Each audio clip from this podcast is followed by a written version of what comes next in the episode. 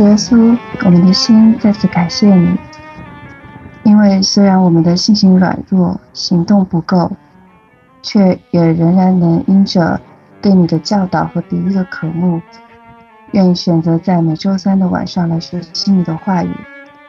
我想这不是因为我们有多好学，嗯，乃是因为我们在生活中，在面对实际选择之时，我们确实有许多的疑惑，所以若不是你。你先将这话语赐给我们，我们也无法有这样学习的机会。我相信，在过去的日子里，也有许多弟兄姊妹，他们的生活因着你的话语得到了实际的改变。在选择走窄门的路上，他们的意向似乎比我清晰、肯定得多。这既让我羡慕，也让我怀疑自己的生命是否真的与你相连。所以。恳求你能帮助我们，让我们真实的明白你的每一个教训，且让我们活在其中，好让我们这一生都能忠于您的托付，做您忠心又良善的仆人。谢谢主，听我们的祷告，奉主耶稣基督的名，阿门。好，那我们开始这周的学习啊。这周我们学的是马太福音第七章，那第七章呢是登山宝训三章的最后一章。那么在这一章呢，我们不仅在看第七章，我们也尝试能够把五六七登山宝训这三章，看能不能在这里面得到一个比较圆融的理解啊。所以这章我们来看，那我们就一个一个问题来看。今天我们一共六个问题。那问题一呢是车和爷爷都问到的问题，它来自呢是经文第三节，第三节就是很有名的那句：为什么看见你兄弟眼中有刺，却不想自己眼中有梁木呢？你眼中有梁木，怎能对你兄弟说？容我去掉你眼中的刺呢？因此，这里面的问题呢，就是爷爷问的问题是：这里的梁木指的是什么？该如何理解这句话里面梁木与这个刺的比喻？那么爷爷的问题呢，就是和合本说的是论断啊、判断，还是回到我们一直在说那个问题：作为基督徒，能不能判断人、判断弟兄？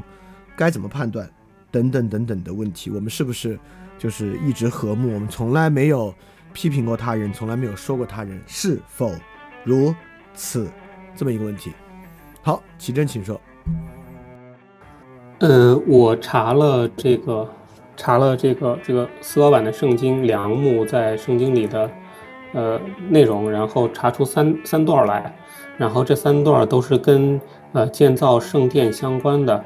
然后第一段是列王记上第六章第六节。呃，他讲的是这个建造圣殿的一个规格，说是下层宽五肘，中层宽六肘，然后，呃，第三层宽七肘，使殿周围对面墙对面的墙突出，免得梁木插入殿墙内。然后第二段是列王记下第六章第二节，啊，内容是，请你让我们到约旦河去，每人取一根梁木，在那里建造我们的住所。嗯，他答道：“你们去吧。”然后再一个就是厄斯德拉上第六章第十一节，嗯，然后呃讲的是讲的是当时一个国王要建造圣殿，然后他颁布了一一条这个法令，嗯，说到这个我今颁颁下此令，凡凡有敢删改此令者，应把他屋内的梁木拆出竖起来，把它悬在上边，令他的房屋从此成为粪堆。嗯，就是。呃，我们可以看到梁木在圣经里有一个很重要的这个，有一个很重要的意味，它就是，呃，圣殿的一部分，它是圣殿结构中的一个部分。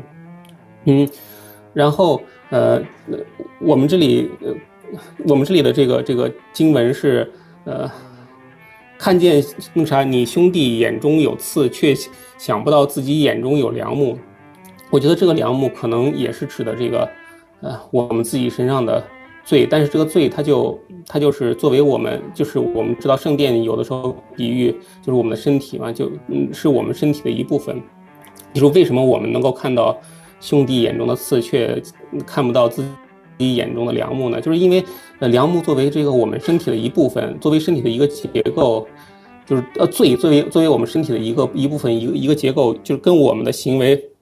混杂在一起，嗯，就是所以，呃，就我们看到别人身上罪的时候，我就是独独看到一个罪在那儿，这个像刺一样炸出来。但是，呃，我们要我们感受自己身上的这个罪，就就就很难感受到，因为它就混杂在我们的行为里，就跟小李老师，嗯，前两天发的那个文章一样，就是，啊，就是这个对于苦难的感受，往往就是有一种仇恨的想象，嗯。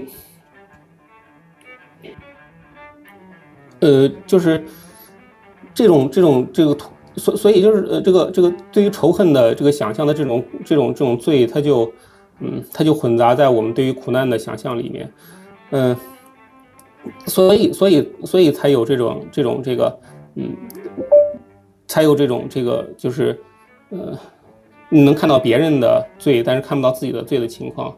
然后我们在前那啥登山宝训的。前几章也也也也也看到另外一个比喻，就是如果眼睛眼睛犯了罪，我们就要把眼睛剜出来扔在火里，免得我们啊全部被丢到火里。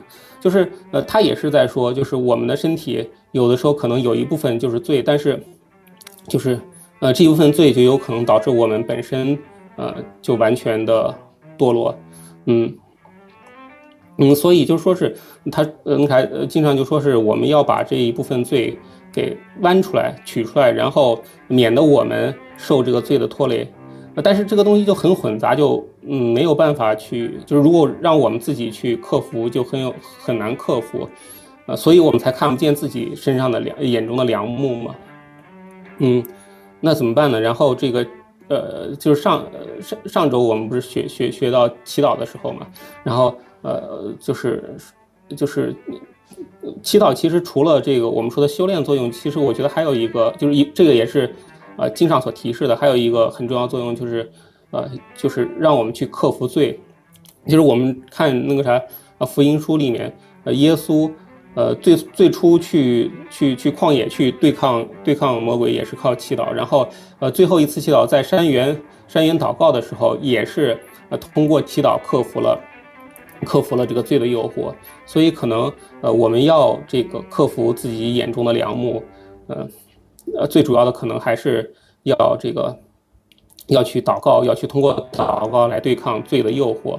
那还有就是呃问这个就是你你们不要判断别人，免得你们被判断。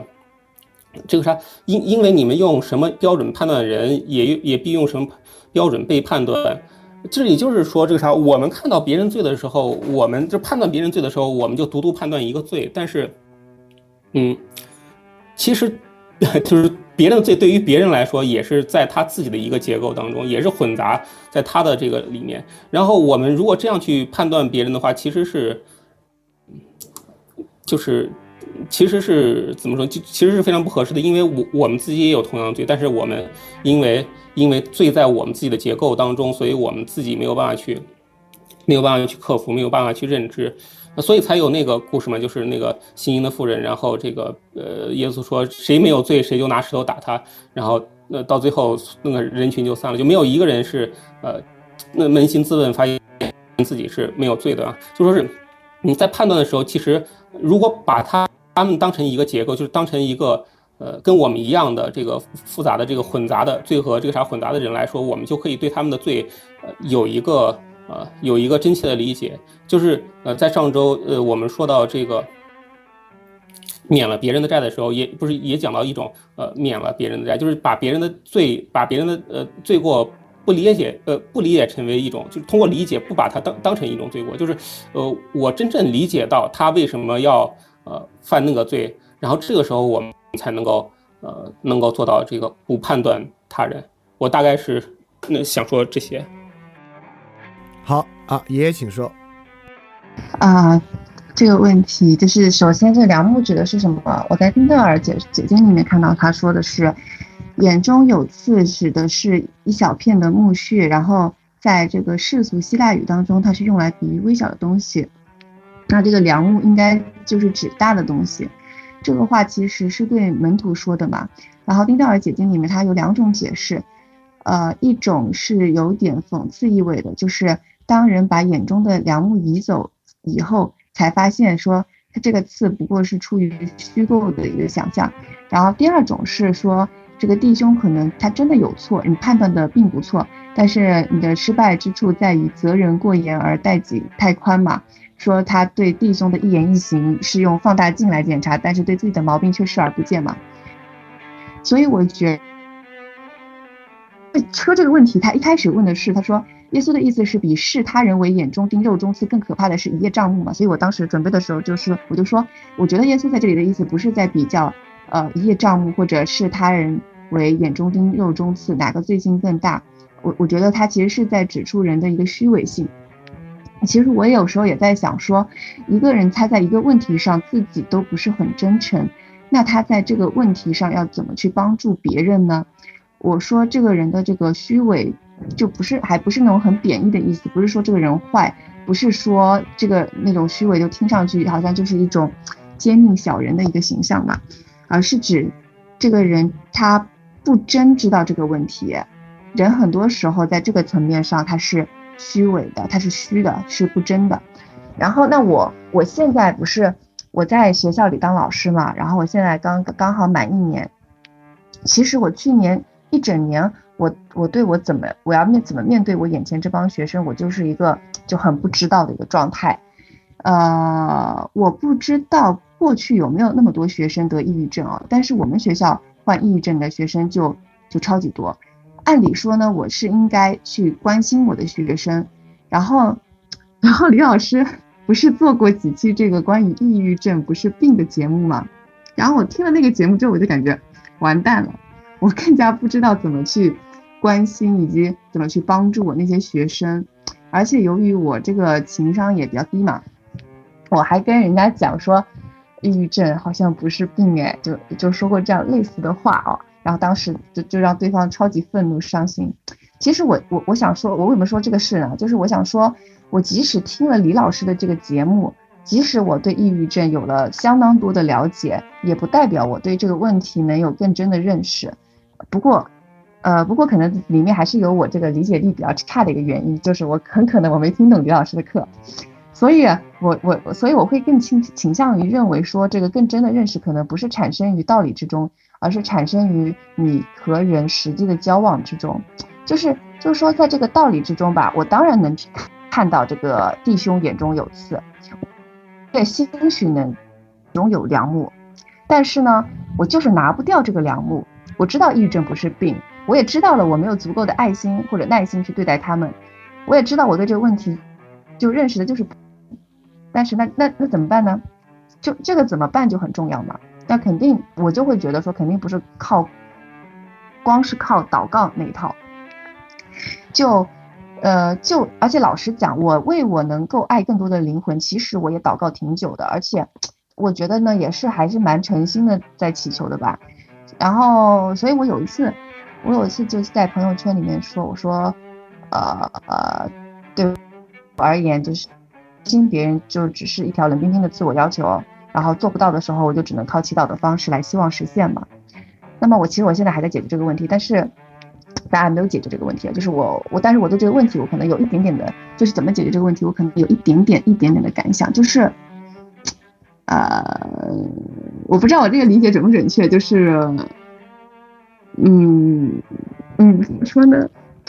就是有一个朋友吧，有一个朋友，他跟我说他的亲密关系，然后他说他不会呃利用他跟他女朋友之间的情感，然后呢不会让对方的目的变成要照顾他的需要跟情绪。所以我我我当时听这个话，我就感觉好像是不是有点在说，为了让对方找到自己的目的，为了让对方能够不断的完善自身，他得为对方去承担一部分的责任，然后这个责任可能有一部分就是。利用情感来切割对方，之后，我当时就想说，哎，那我可能是不是对学生也应该是这样子啊？就是虽然我还不知道怎么去爱我的学生，呃，就是怎么去拿掉我这个眼中的这个梁木，但是可能有一个小小的方向，就是是不是就是帮助他们不被所谓的应该的生活所切割呢？就是我怎么具体去承担这个责任？但是我我到底要怎么做？其实我我也说不了啊。所以我会觉得说，呃，怎么看不到自己眼中有良木？其实就不只是在说这个责任过严，或者呃呃，但是对己太宽嘛，或者说是光看到别人的问题啊，看不到自己的问题。我觉得可能他更重要的还是在讲说，哎，什么是虚伪的，什么是不真的，不够真的。然后就看到，就是从看到良木到去掉良木的这个过程，它就更加不是一个动作或者一个祷告的事情。好像我只要我换位思考，看到想到别人有的问题，我可能也有，然后就没下文了。对我就觉得这样可能就很不够，就远远不够。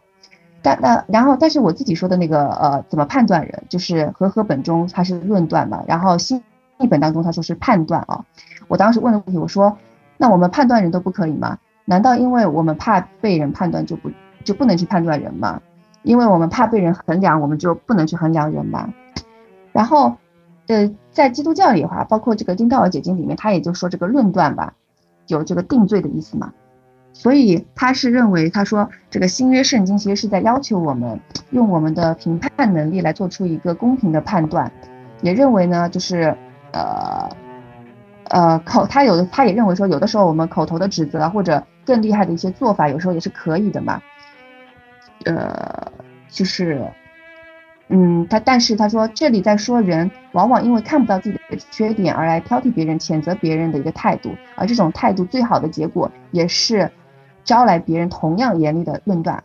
但是我我我怎么看他说的这段话呢？我就会觉得说，那我先不说这个态度或者策略的一个的问题，我就会想问说，啊，那你说这个公平的判断，什么是公平的判断嘛？就是我们是否有足够的分辨力来做出一个所谓公平的判断？然后我又想到一个事儿，就是也是我跟我朋友之间，就是过去发生的一件事情啊。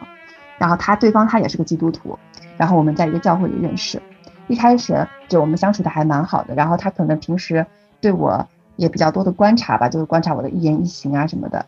然后呢，有一次就就打到打电话，打电话他就说到他对这个未来另一半的想象的时候，他对他就对我说，他说我想找的妻子首先要善良，然后要有智慧，然后就说。我觉得你这个女孩子吧，呃，善良挺善良的，但是就是没有什么智慧。然后说，呃，说的直白一点吧，我觉得你就是没有见过世面。然后他其实他表示他说这个话的意思不是为了伤害我嘛，然后他只是想帮助我变得更好。可是我当时听到这个话的时候，我就心中一震，然后又很不高兴，但是我又很疑惑。我当时我就问他，我说，那么我在哪些事情上的处理就让你觉得？这么觉得了，或者说，呃，我你觉得我应该怎么做呢？等一下，我这里要先解释一下，我这里不是要抱怨我的朋友的意思啊，就是我我是确实觉得，可能真的从他的角度来说，我确实可能哪里没做好。然后，然后我这样问他之后呢，他其实也具体说不上来是什么事情，反正就是我给了他这样一个感觉嘛。后来，后来我可能我也没有压制住情绪啊，就是言语上就比较冲，我当时就说了一个这话，我就说我就说了类似这样子的话，我说。我说你这样子说弟兄姊妹，那我就会觉得你的信仰不好，我觉得你的信仰有问题，我就类似说了这样子的话。然后后来后来我们就有种那种彼此攻击嘛，就有点意识到我们在彼此攻击，就冷静一下就挂电话。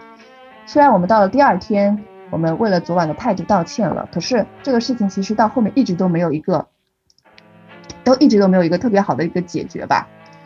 呃，然后在这件事情当中呢，我现在想，我觉得他说我没有智慧、没见过世面这种话。呃，是基于他对我的一些判断嘛？但是这种判断是定罪我吗？我觉得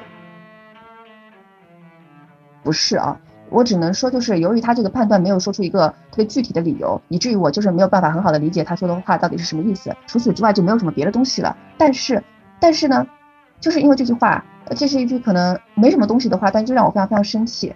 我一生气，气气什么呢？可能就我就觉得这这不是一些好话嘛。但是。呃，但是呢，我后面攻击他的话，我就会觉得呃性质就不太一样了。我我是不是能够因为对方说了一句让我不舒服的话，然后我就质疑对方的信仰？呃，其实他对方那个话里的意思，其我是我当时其实也是明白的，他就是表达就是我可能某些事情处理的不是很好，我希望我可以处理的好一点。呃，但是根本推不出来对方的信仰有问题嘛。然后我我由于我当时实在是这个这个忍耐呀也不够，爱心也不够，分辨力也不够，我就没有给对方一个特别公平的判断。然后我当时攻击他的时候，在在我看来，我觉得就是在定罪对方。如果如果当时当然了，如果对方有大度一点啊，他可能也会说，呃，他也理解啊。我说他信仰不好，其实不是真的在说他信仰不好，而是希望他可以得到更多的，呃，可以得到他的关心和理解嘛。所以我觉得信徒跟信徒之间争到最后，其实都很容易变成我们这种情况，就是攻击对方的信仰有问题，要不就是说出来的，要不就是可能放在心里默默的想，就这种这种定罪的时候可能超级多啊，就太多了。所以，我我可能真正关心的就是，还是就是我们虽然老是爱定罪别人，但是这样的我们能不能拥有足够的分辨力来做出一个公平的判断？对，就是这一点，可能通过我很多次的这种实际的经验吧，就是在这种误解他人和被误解的这样的经验当中呢，我也同样经历过了很多次的被理解，然后被帮助，以及以及去去理解和去帮助，所以我相信还是可以做出一个这样公平的判断的。但在我看来，这个公公平的判断可能就是对方的话很可能不是那个意思啊，即便他当下他真的觉得他就是那个意思，他也可以因为分辨力对这个问题获得一个更深的这个理解嘛。然后，然后前面我还提了一个问题，我说难道因为我们因为怕被人判断就不去判断人，然后怕被别人衡量就不去衡量人了吗？我觉得这个问题其实是，嗯，即便你告诉别人你不能去判断人，你不能去衡量人，人也做不到。所以就是不需要怕。那么，如果因为害怕而导致自己不敢去怀疑，我觉得也很也也是挺可得不偿失的嘛。呃，所以，我我们当然要敢于去怀疑，但是更重要的一点就是你在怀疑怀疑的同时，也要敢于去承担被被人怀疑的那部分，就可能被承担被怀疑的那部分会更难更重要一点。对对对，这是我对这个问题的回答，有点。好，车，请说。呃，这呃，我可能会从那个就经文解读的那个角度上去讲，因为生活经历比较少。嗯，他第他这这个马太福音第七章中说到，就一开头就说到不要论断人呢，实际上我会认为他与第五章和第六章，也就是整个山上宝训登山宝训是有一些直接关联的，因为。在就是耶稣他说出论福啊，或者是说出做盐做光、施舍祷告等等诸多的这种呃训斥也好，以及对于旧约时代的这种超越也好，都体现出了一种呃就是人一就是对于普遍所有人来说，都把他们圈服在一种既不顺从又要求他们去达到的一种圣洁的状态。那那那其实，在旧约时代呢，这个论断这个词啊。是没有的，因为我搜了，就是在旧约时代没有，只有在这个新约时代才有。我的理解是说，新约时代耶稣他建立了这个教会，教会之中有了就是人与就不是那个会会，不是犹太时期的那个会所，是叫会什么来着？就是不是犹太时期的那个教会，而是新约时代的教会。之后才有了论断人的这两个词。然后从词义的拆解来看，就是。呃，他说：“你们不要论断，你当然指的就是众人了。然后旧约时代他不是没有这个词嘛？那我就会认为说，这个众人指的就是耶稣建立教会之后的教会里的人。然后他说，免得你们被判判断，你们不要论断人，免得你们被被论断。被论断不是被人论断，而是被神论断嘛。”那论断这个词在原文的意思里面也有审判的意思，也就是说神会因为我们论断人而审判我们。然后我对于中文当中的这个解释有一点想想象，就是因为他说到论断嘛，那断其实是这个断章取义的断，就是对于他人的断章取义，以及对于经文的断章取义。其实对于人的断章取义，我我其实应该挺经常遇到的吧，就是呃。比如说，爷爷刚刚有说到的，就是对于别人的片面解读，没有更深的去拆解，或者说明明知道别人不是这个意思，自己也不是这个意思的时候，并没有就是深入的去去呃，就是完整的去叙述他们，这也许是人跟人交往的一个呃缺点吧。那对于经文的断章取义呢，这就体现在呃，就是犹太人、法利赛犹犹太呃以色列人和法利赛人，或者是在过去旧约当中，人们凭借这种呃律法的，就是律法的片面解读，对人进行论论断。我相信那个时代的论断绝对是，呃，要人命的那种。就是他说，如果如果有人敢说，哎，你你不可在安息日做工，那那一旦这个论断下去了，就会造成非常大的影响。所以，耶稣基督尤其，呃，耶稣尤其在登山宝训的这个最后的时候说到不可论断人，甚至我会觉得整个第七章都在讲论断的问题，因为他讲到说这个，呃。就是好果子与坏果子，然后讲到呃良木与刺，甚至是呃就是圣物圣物给狗，是或者是窄门和大门，这些都是在就是做分别和判断。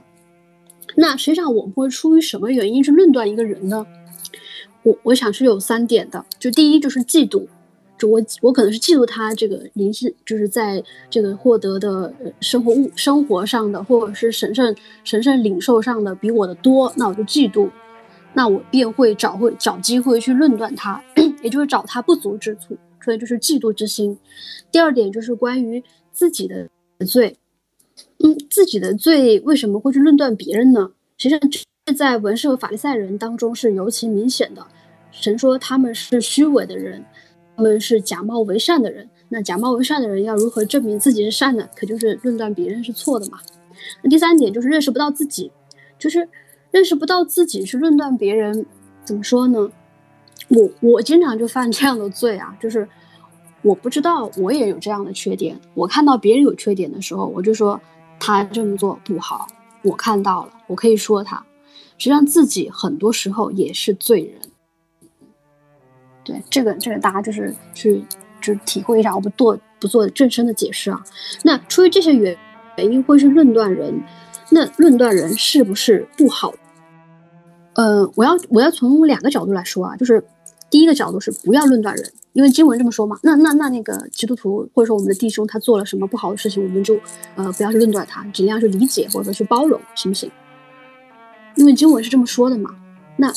以一些比较极端的例子来说吧，就是，呃，在在这个中国的这个台湾的这个一个一个一个一个牧者，他叫郭美江，在今年的八月份刚是啊，他最有名的那个就是讲讲到呢，就是他说他捡到了钻石，因为信耶稣基督，他捡到了钻石。那有人就会说这个行为是不好的，但其实其实已经被。很铁的，就是说这个人是有问题的。但是呢，在另一些牧师看来，我不知道是不是因为包庇啊。他说郭美江的这个行为，也许是他有自己的，就是这种神圣的这种，就神对他的呃就是教导也好，或者是对他的引带领也好，就不要去论断他。那那这个事情就是你不你在哪啊不要论断人来去说，就说不过去，因为很明显。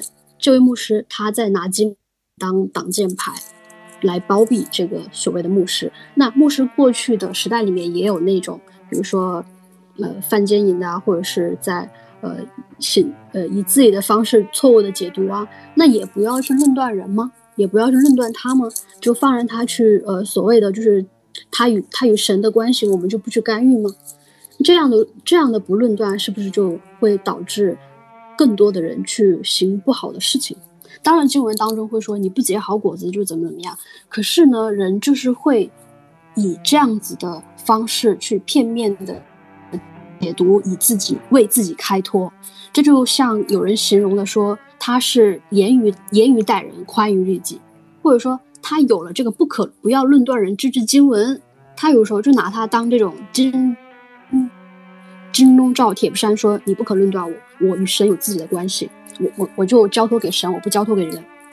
所以，这个是在我们不要论断人，就完完全全按照经文这种片面解读或者是断字拆解来理解的话，实际上这是有问题的。我是认为说，神他不仅说要让我们去呃论断人，而且是要就是因为经文当中它不是一句话就结束嘛，它后面也说你们怎么论断人，我必怎么论我，你们就也怎么被论断。那好，我们我们正确的论断人，神也必定必定正确的认断我们，也就是正确的审判我们。说是我对这句话理解会比较偏离，说论断一定是歹，一定是歹意，或者说论论断一定是完完全全不可要的。因为整章的这个马太福音七章，我都觉得他，我就觉得神在以这种两种道路让我们去做分别。那，嗯，经文的。这个七章十八节，他说：“好树不能结坏果子，坏树不能结好果子。就好果子与坏果子和好树和坏树，不就是一种神使我们有分别之心的表现吗？啊，所以我会接下来说另一个观点，就是应该要正确的论断人。如何论断人？就是有爱心和知识，而后能够辨是非。就是，嗯。”所罗门做王的时候，就请求神能够赐给他这种乱论断的或判断的智慧。他说：“呃，求你赐我智慧，可以判断你的名，能辨别是非。”我们先不要说所罗门是是在圣经当中什么样的角色啊？就这句话，他是向神祈求，他能够赐福于他这样的判断能力的。保罗也说：“说教内的人岂不是你们审判的吗？”啊，就是说。你你们审判教外的人就呃就就我就管不到，就我们也审判不了。但是教内的人不就是叫你们去审判他们吗？就是因为论断也可做审判的意思嘛。嗯，然后哥林多前书的五章十二节也说，我说他说我所祷告的就是要你们的爱心在知识和各样的见识上多而又多，使你们能够分辨是非。这也就是说，其实我们生活当中随时都会遇到要判断哪个对、哪个不对、哪个好、哪个比较不好，这个是避免不开的。那那既然像这样的生活是日常，那如何？那作为一个基督徒，怎么能够停留在第一句经文就不往下看呢？对，嗯，基督基督徒要存这样的怜悯的心。其实我觉得做基督徒真的很难啊，就是。本来我们没有认识到罪的时候，我们就好的很；但一旦认识到罪的时候，我们就要分别这个是罪，这个不是罪，然后，呃，就是要有这种增进知识和分分辨是非的能力。对，对，嗯，怎么样去获得这样能力呢？就是。我想说，这个经文当中，它不是有好几个两两种、两样、两等、两类嘛？两种树果的审判，两两样工作的审判，还有两等根基的审判，或者还有两等教训的审判。所以我会觉得，不仅是神要求我们有分辨之道，分辨好歹，而且是应该要就是做到说推己及人的这种原则，去更好的去分辨。对，这是我的一个角度啊。然后，嗯，最后最后最最后就是他说。经文的这个第六第第六句，他说：“不要把圣物给狗，也不要把你们的珍珠丢在猪前，恐怕它践踏了珍珠，要反过来咬你们。”我不知道大家有没有就是去去怀疑过，就是前面说不要论断人，怎么就突然说不要把圣物给狗，或者说不要把你的珍珠丢在猪前？我想他的意思是，我们不仅要去论断别人哪里不好，实际上我们也要有分别的心去判断好的东。东西应该给谁？就是，呃，平常我们生活当中也会说，哎，哇，你好漂亮啊，你今天太棒了，你的属灵生活真是太好了。实际上，这样的话也是要审慎的去说，审慎的去判断的。你夸耀他，有可能是把圣物给狗的行为，就是你把真理给了不给了，其实不是真理，不懂真理的人。当然，这个有可能是在说非基督徒啊，但放到这个不要。不要论断人的这个段落来说呢，我是认为不要论断人是不要把，呃，过过于好的事物也判断给一个本来不匹配的人。对，这是我对这段。OK，那我说下我的看法啊。首先，肯定是要论断人的原因有二，就是不要论断这个诫命啊，非常的吊诡，因为我们一定听过有人用不要论断来论断他人。也就是说，当我们说不要论断的时候呢，你必然也会以不要论断论断他人。我说你怎么能说弟兄姊妹不好呢？然后你这经常都说了不要论断人，你还要论断人，这实际上呢也是一种论断。因此呢，不要论断本身就是有一点悖论的东西。其次，我觉得这个还是一个小事儿。其次，这里面清清楚楚的说，就是第五节，你这假冒为善的人，先去掉自己眼中的梁木，然后才能看得清楚，去掉你弟兄眼中的刺。也就是说到底，我们还是要去掉弟兄眼中的刺的，只是说必须先去掉自己眼中的梁木，才能看得清楚，进而去掉弟兄眼中的刺。所以说，最后呢，去掉弟兄眼中的刺。就这个劝诫啊，依然是基督徒非常重要的一个事儿，所以说论断这个事儿呢是肯定要论断的。因此这一节讲的实际上是啥呢？我觉得这节在讲一个特别困难的东西，就是论断的一个难处。就我觉得从前到尾论断有，呃，有有两个方向吧，让论断变得尤其的虚伪，就是我们假冒为善。有两个原因让论断变得假冒为善。第一个原因呢是最容易想到的一个原因。也就是说，我们其实也学过，我们在罗马书第二章就讲过，你这教导别人的还不教导自己吗？你教导人不可偷盗，自己偷盗吗？你说人不可奸淫，自己犯奸淫吗？等等等等的。也就是说，当我们论断他人的时候呢，实际上我们对自己和对他人是双标的，这是个问题。哎，我这里突然想插一句，还有一个很重要的，一定要说出来才算论断他人吗？在心中论断他人算论断他人吗？肯定算，对吧？在心中奸淫他人都算奸淫，凭什么在心中论断他人不算论断呢？因此，论断他人就像在心中起奸淫之心一样，这几乎是不可避免。就是世人，你百分之百在心中论断他人。因此，论断的第一个问题呢，就是双标，这个不说了。第二个问题非常重要，就是说你论断了你也没用，因为你自己都没解决，你让他人解决，不管是你靠说还是靠帮。你除了说他人坏之外，你什么都帮不上。就你对他人怎么去解决那个问题，由于你自己的问题都没有解决，所以你对于他人如何解决那个问题，你的劝诫除了空话就是空话。因此，这是两个问题啊。就是第一，我认为从心中奸淫就奸淫，那心中论断一样是论断，所以论断他人这事绝对不可避免。第二呢，这里也说要去掉梁木才能看得清楚，去掉弟兄眼中的刺，因此我们还是要去掉弟兄眼中的刺。所以说呢，重要的是去判断三个问题为什么这么难。第一层难处，我们怎么这么爱论断人？为什么我们心中止不住论断人？这是第一层问题。第二层问题，为什么在我们这么爱论断人的基础之上，这么容易双标，这么容易看不出自己的问题？为什么自己的问题这么容易看不出？第三层问题，为什么改掉自己的问题这么难？因为必须就这三个问题都做到了，你的论断才是一个更加本真的论断。你必须先知道我怎么这么爱论断人啊，你把一些论断掐掉。其次，我怎么这么难看出自己的问题啊？你看出自己的问题。第三，怎么才能改掉自己的问题啊？才让你的论断有意义。因为就像爷爷刚才说的，其实就是这句：你只有改掉了，你才看得清楚什么是问题，问题在哪里。所以说这节经文呢，我认为就在说：第一，论断人不可避免；第二，论断人非常困难。我们怎么这么爱论断别人呢？原因也很简单。刚才车其实也说到一下，就车说到嫉妒。那我也认为，除了嫉妒之外呢，呃，人跟人天然的冲突，当他人不如我们心意的时候呢，我们就忍不住论断人。第三，批判为义，就是当我们生活没有什么好事做的时候呢，我们就拿逮着批判别人当正义。好像骂了别人吧，那个正义好像就在我们这边了，我们就站在正义这边了。因此，但不可能穷举啊。因此，我们绝对有各种各样的问题，导致我们特别爱论断人。里面绝大部分的论断都是坏的，那只有那些我们真正意识到的问题，论断是好的。什么问题呢？就是我们为什么这么难看出自己有问题啊？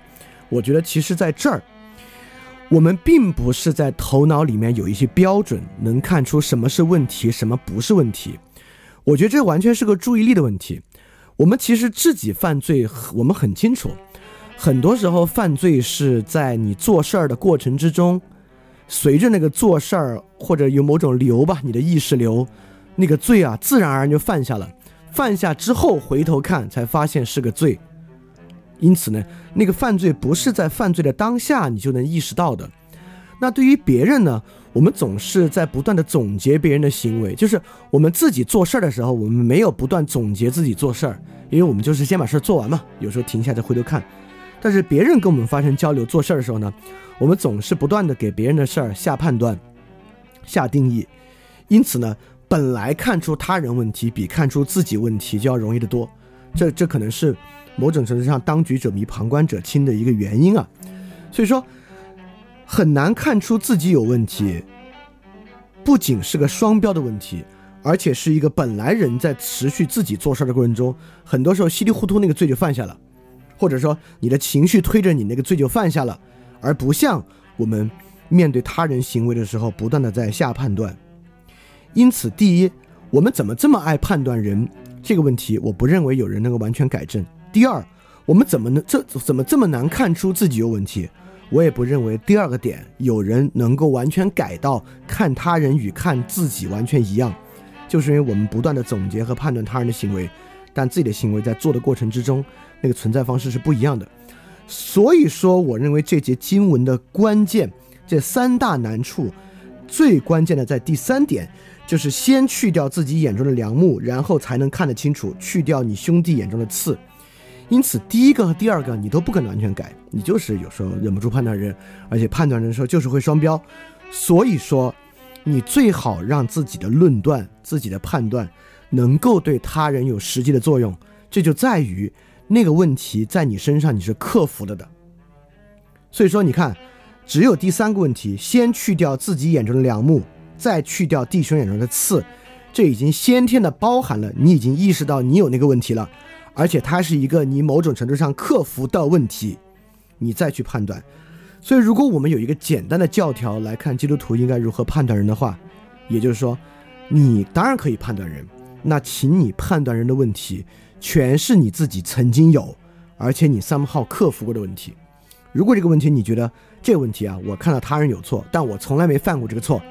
那肯定是你没有认识到位，你肯定犯过这个错，所以说你最好去论断那些他人有的问题，这个问题你曾经有，但是你是某种程度上克服掉的，你这样的论断很可能对他人才有价值，才真正有帮助，而且正是因为你真的克服了这个问题，你对于这个问题才看得清楚，所以说。我就认为论断这个东西，你只去论断那些你自己曾经克服过的问题。如果这个问题你自己没克服呢，你就别去论断。当然，这里面也有有有很多的陷阱啊，就是你咋知道你自己克没克服呢？人难道不会有时候自欺，认为自己克服了吗？当然会，不是当然会自欺，认为自己有些问题克服了，其实他没有，对吧？这个这个这个这个这个我觉得是另外的问题啊。或者说，这个就是那个窄门窄路的那个问题，这个一会儿我们可以在窄门窄路再去讨论。反正我我觉得关于这个论断弟兄啊这个问题，我是这个看法。那关于第一个问题，这个论断与衡量弟兄，呃，但我们还要再讨论点吗？还或者有什么要问的、要再说的吗？大家。好，那我们来看第二个问题。第二个问题我调了一下顺序啊，我们先来看如何理解圣物和珍珠比喻的问题，因为这个呢就刚好在这个论断之后。而且呢，其实车刚才已经提到一点了。我们看其他同学还有没有什么要说的？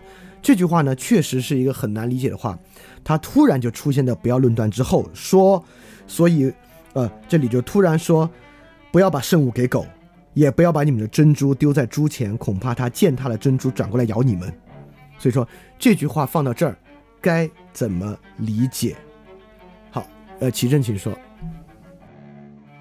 呃，我还是查了那个四高圣经，然后在四高圣经里边，呃，关于这个猪和狗一块出现的，呃，是在博多禄后书第二章二十节和呃到第二十二节。嗯，这一章主要讲的是这个，呃，就是假教师，假教师对于这个教会的败坏吧，然后呃。第二十节到第二十二节的内容是：如果他们因为认识主和救世者耶稣基督而摆脱世俗的污秽以后，再以这些事所缠绕而打败他们，幕后的处境就比以前那些更为恶劣。因为不认识正义之道的，比认识后又背弃那传授给他的圣诫命，呃为他们倒好得多。在他们身上正验证了。那句恰当的俗语：“狗呕吐的，他又吃了回，又回，他又回来再吃，呃，又母猪洗母猪洗净了，又到污泥里打滚，就是在在这个里面，然后他引的这个两句俗语啊，其实都是在说，呃，人们这个嗯信了或者说是洁净了之后，然后又犯罪的问题。嗯，然后呃，关于猪这块还有一个就是就在就在我们下一章就会看到的一个一个故事，就是伸猪跳水的那个故事，就是。呃，耶稣看到有有两个被那个被恶魔附身的人，然后就为他们驱鬼，然后驱鬼的时候，那个呃鬼说是，就是呃让让让让那啥，就说时时候还未到，你你把我把我们驱赶到这个猪的身上，然后耶稣把那个呃魔鬼就驱驱入到猪的身上，然后猪就呃跳到海里去了，然后呃就是这里猪明显有一个肉体的这个比喻，就是。呃，肉体是是这个灵魂的容器，有这样有有这样一个比喻。那么这里说，呃，这里说这个，呃，把这个生物和珍珠，呃，给狗和呃给狗和猪，呃，我觉得有可能是指这个，嗯，我们我们这个，呃，就是我我我们信仰为了这个为了身体去祈求啊，或者说是为了身体去怎么样？因为身体本来就是。啊，信了之后很容易再堕落的这样一种一一一种存在吧。然后，如果我们去呃，比如说为身体去祈祷，为身体去祈求，那么往往的结果就是，嗯，身体洁净之后又又会去再再次犯错，然后再次去践踏这个嗯洁净，然后再次去去去啊背弃主啊。我准备的大概就是这些。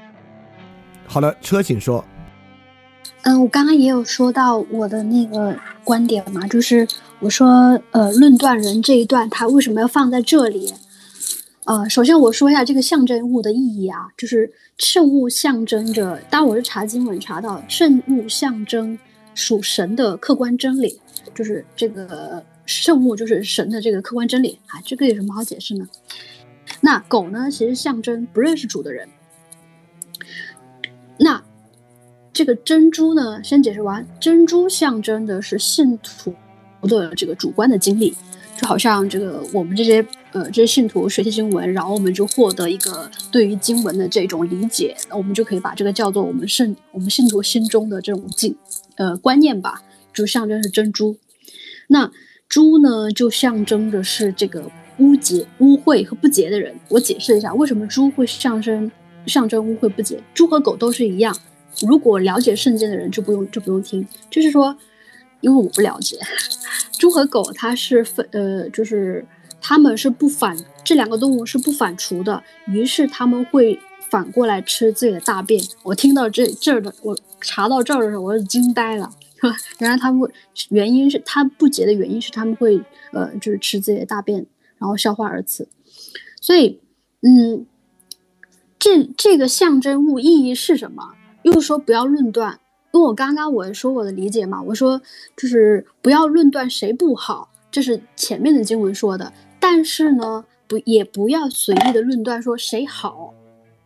哦，解释一下，就是你觉得那个人好，你就给他圣物，你给他珍珠，这个岂不是就是他人如果不理解或不懂的时候，他就不接受，不懂不理解不接受没有关系，但是他反过来还会践踏一番。嗯。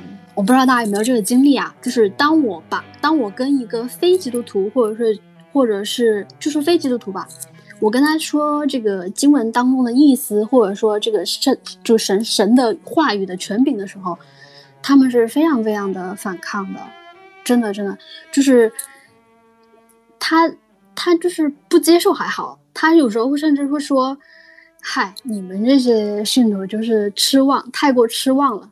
就是你最好，你你你信你你听听听听到，或者说信信这个神有点爱心挺好，但是不要过于沉迷这个东西，或者说你不要去呃太过相信它，对吧？你相信世界上有神，这个太荒谬了。所以其实这个时候就是我非常深刻的感觉到，这就是把圣物给狗，这狗不是说就是不是说说它不洁啊，而是说它其实不认识主，它不认识神。它对于神的话语没有那种启发性。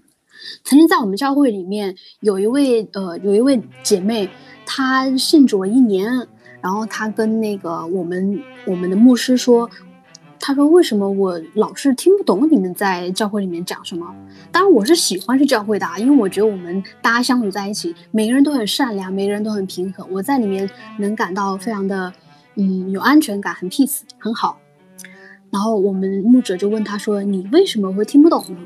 你哪里听不懂呢？”他说：“我最听不懂的就是你们干嘛老是讲罪？这个罪有什么好讲的？我就不觉得我有罪呀。”哈，这就是他没有听懂罪的部分。于是他对于整本圣经都有着就是他不能理解的，就是故事也好，教导也好，就是他信的是什么？就这非常令人怀疑。所以，呃。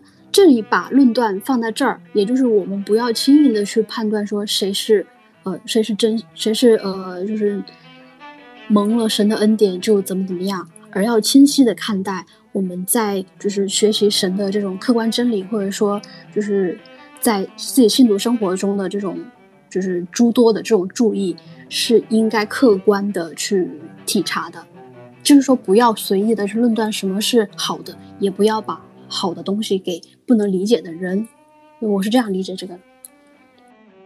好，爷爷请说。我 我我觉得就是他其实在说，就是不要把就是主耶稣的教导，就是圣物跟贵重物品，他主要是在讲耶稣的教导嘛。呃，要把耶稣的教导，恐怕就只能给那些珍重以及赏识的人嘛。但是我有个问题就是。基督徒传福音的原则可是见人就传，哎，并不是先看这个人珍不珍重或者赏不赏识耶稣的教训嘛。然后我就想起来，就圣经里面就是有一个很搞笑的动作，就是跺脚。耶稣差遣他十二个门徒出去到以色列百姓那里传福音，呃，传福就是传什么信息呢？就传给他们说天国近了。然后如果有人不接待这些门徒的话呢？门徒离开那一家那城的时候，就要把脚上的灰尘跺下去。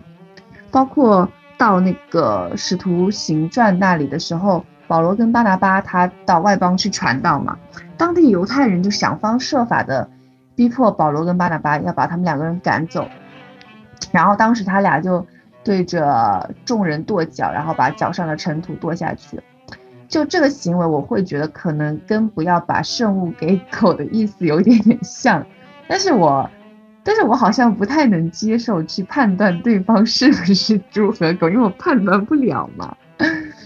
还有这个就是别人不接待我，我就要跺脚，这个对我也挺难接受的。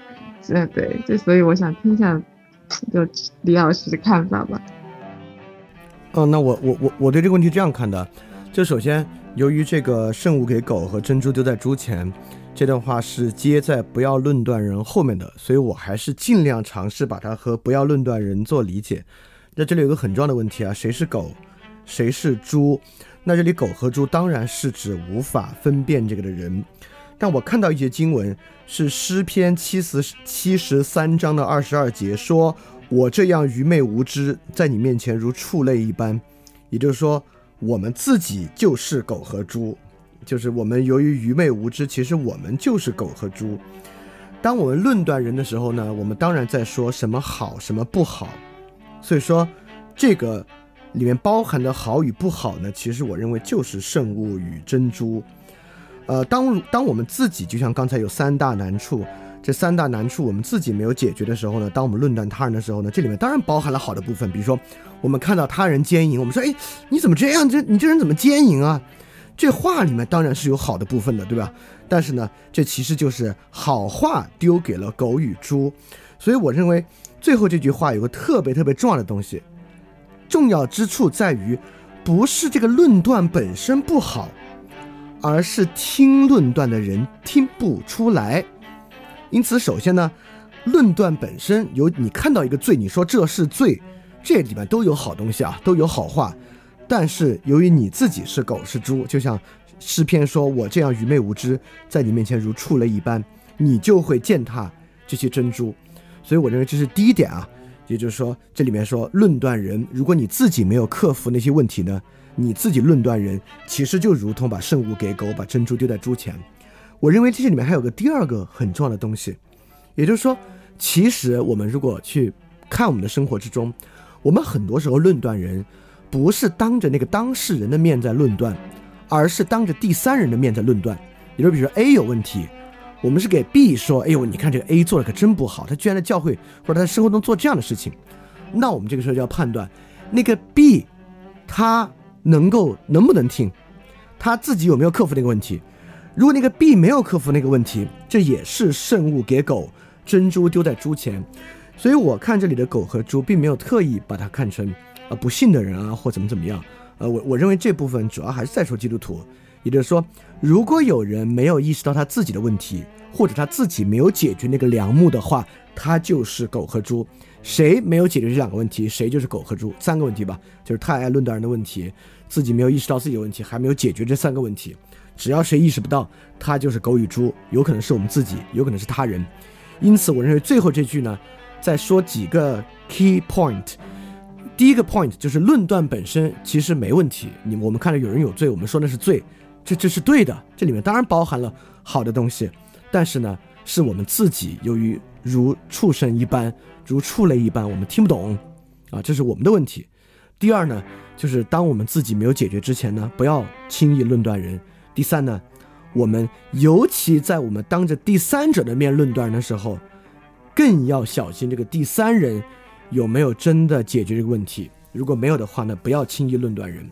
就像比如我给听众说这个青年档案必须死，那么如果听众很多人并没有真正克服这个问题，假设听众里面有做自媒体的啊，他们也还在呃，这这这这可可能看来吧，可能如果还没有克服这个问题的话，这个论断。其实扪心自问，就说不定真有坏处，而不是有好处。所以说，我觉得圣物和珍珠的比喻呢，其实就是在说论断论论断的问题不在论断本身，而在听者。那听者呢，我们自己作为听者，很可能就是这个畜类。那我们尤其面对第三人，我们说给第三人论断的时候呢，也要去细心分辨这个第三人是不是处于畜类的状态。所以说，我认为就是就就我我我这个解经方法，还是把这句话。呃，当做在论断之后去解释的一个办法，好，这是我的看法。所以关于这个如何理解圣物和珍珠比喻的问题，大家还有什么我们要说的、要问的、要讨论的吗？好，我们来看问题三。问题三呢是车问的问题，当然这个问的问题呢就是那个超级有名的经文了，就是小路、大路、窄门、宽门的比喻，经文十三到十四。你们要进窄门，因为引到灭亡，那门是宽的，路是大的，进去人也多；引到永生呢，那个门是窄的，路是小的，找着的人少。那问题呢，就在于我们信了主耶稣嘛，是不是就是因为我们觅到了小路，应当骄傲，庆幸自己有永生的福分？我们怎么去面对那些没有寻着在大路上的人呢？我们值不值得应该为我们觅得了小路而骄傲？大路和小路真正的分别在何处呢？就是我们能够这么安心的走在小路上吗？就是这个这个窄门、大门、大路、小路的比喻，我们该怎么去看的问题？好，启正，请说。呃，就是窄门的这个话，还在路加福音的第十三章二十二节到第三十节说了，然后那个。这段是这样的，就是耶稣经过城市乡村，随处施教，朝着耶路撒冷走去。有一个人给他说：“主得救的人果然不多吗？”耶稣对他们说：“你们竭力由窄门而入吧，因为将来有许多人。我告诉你们，你们要进去而不得入。即使家主起来把门关上，你们在外面站着，开始敲门说：‘主，请给我们开门吧。’他们要回答，他要回答你们说。”我不认识你们是哪的，那时你们会说，我们曾在你们你面前吃过喝过，你也曾在我们街市上施教过。他要说，我告诉你们，我不认识你们是哪里的，你们这些作恶的人都离开我去吧。几时你们望见亚伯朗、伊萨格、雅各伯及众先知在天主的国里，你们却被弃在外边，那里要有哀嚎和切齿。将有从东从西从南从北的人来，嗯，在天国里坐席。看吧，有最后的将成为最先的，也有最先的成为最后的。就是，嗯，这里其实是在说这个，就是呃，像我们这种，像我们这种这个寻道窄门窄路的人，其实也未必能进得去。有可能我们是找到这个窄门，但是就嗯，在主面前吃喝，然后听主的教导，然后完了之后，然后还是没有进得窄门，然后等着这个门关上了，在那敲门。嗯，所以其实我们就是，呃。我们寻见了小弄啥窄门窄路，也也未必有这个叫，对吧？呃，因因因因为就是即使寻见了，未必我们也能进得去。嗯，而且，嗯，按照这个那个啥路加福音的这一段的说法，这个窄门窄路其实，嗯，不是说寻不到，而是，而是这个，呃，就是东西摆在你面前，你就不去选择它。因为它里面不是说，我们曾在你面前吃过喝过，你也曾在我们我们的街市上施教过嘛？就说是，嗯，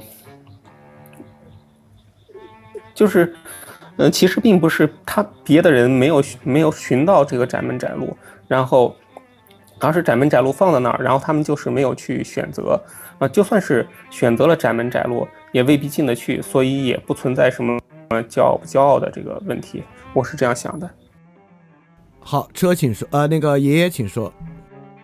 啊，就是我，我就想说一下这个车对于这个骄傲，就是这样的一个疑惑对吧。因为我觉得这可能是因为受到这个骄傲这个词的影响，就是骄傲这个词在基督教里面，它不仅仅是一个不好的词，它还是一个罪性特别大的词嘛。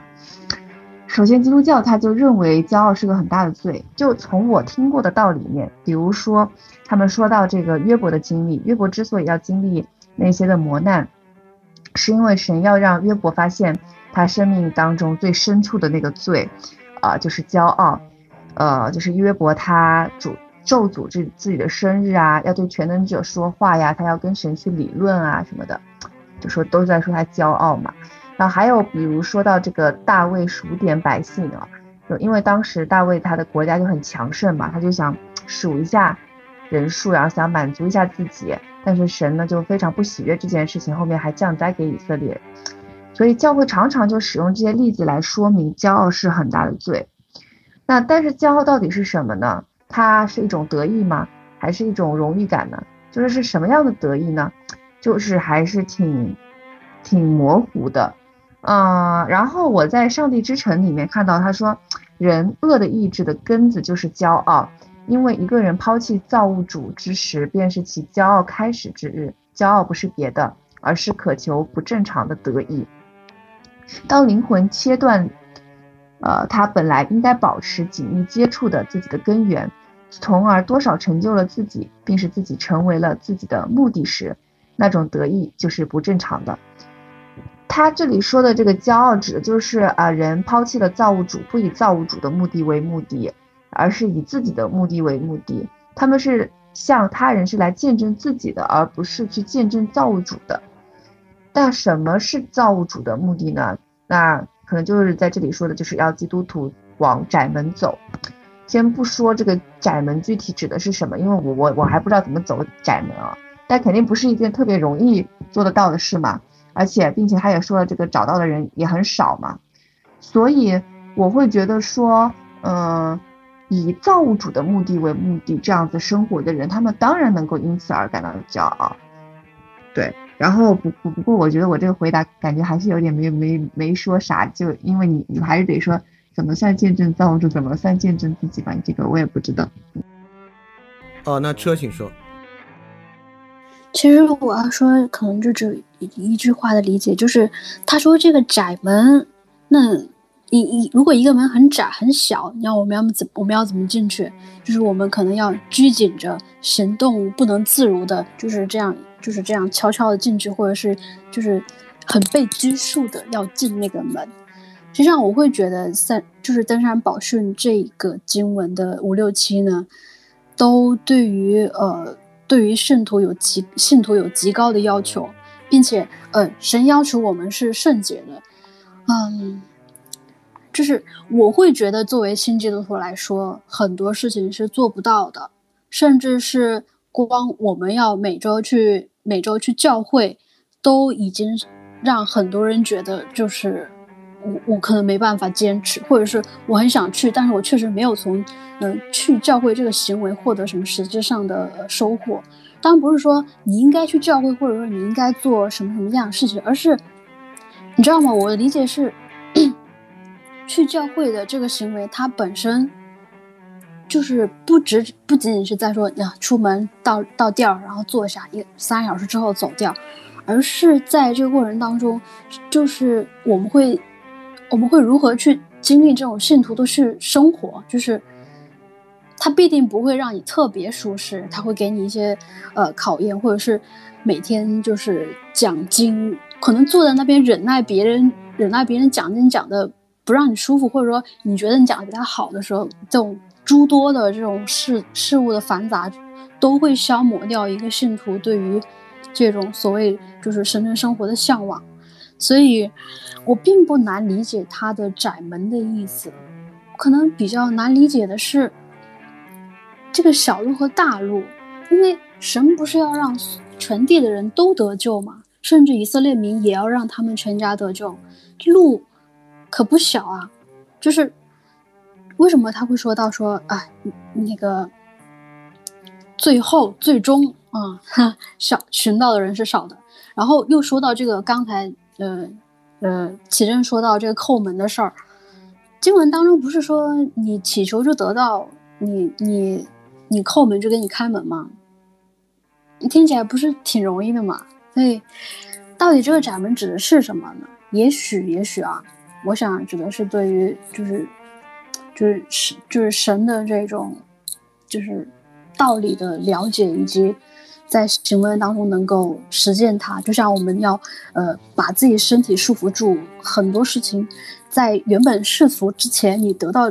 你你你知道什么是罪之前都挺自在的，但你知道什么是罪之后就束手束脚的这种呃这种生活当中嘛，我是这样去疑惑的。嗯，这个问题我也准备了，我我倒没有把这个窄当做束手束脚看待，但我确实也把它放在就是怎么理解五六七三章中间来看待。我认为窄门小路呢，就是第七章里面特别重要的一个部分。那么第五章呢，其实主要在讲登山宝训。第五章主要在讲不要以恶制恶，原因是因为我们自己也是恶的，你要意识到，你你这些问题你都有啊，你凭啥呢，对吧？第六章主要在讲追求行善时不要追求公平，就得救不靠算计，得救不靠计数，得救不靠理性计算，你不你不要靠你罪够多，苦吃的够多，你好好事做的够多，你就可以得救，就是跟这没关系。那么第七章呢？里面有非常多的二元对立的部分，包括论断本身的这个悖论，包括窄门与大门、小路与大路两种果树、两种盖房子。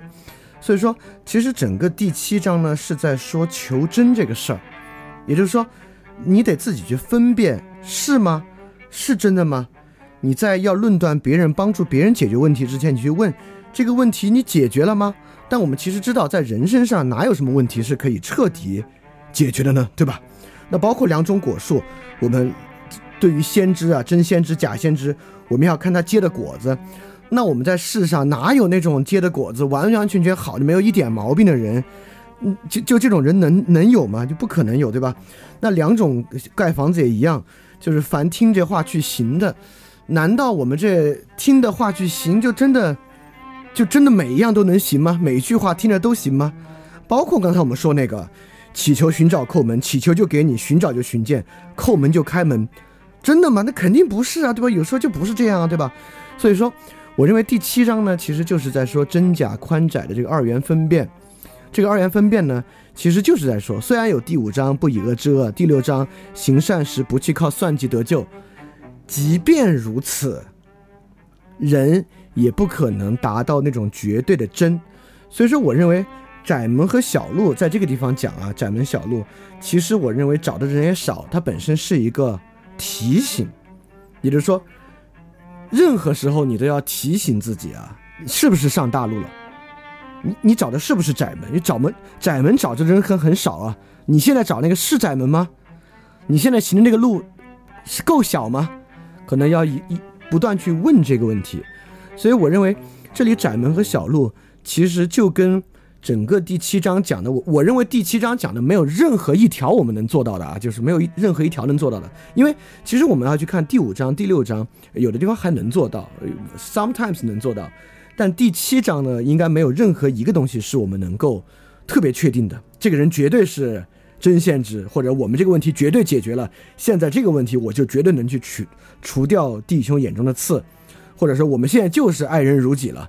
或者或者等等，我们现在就是听听到去行了，就所有这些呢，其实都做不到。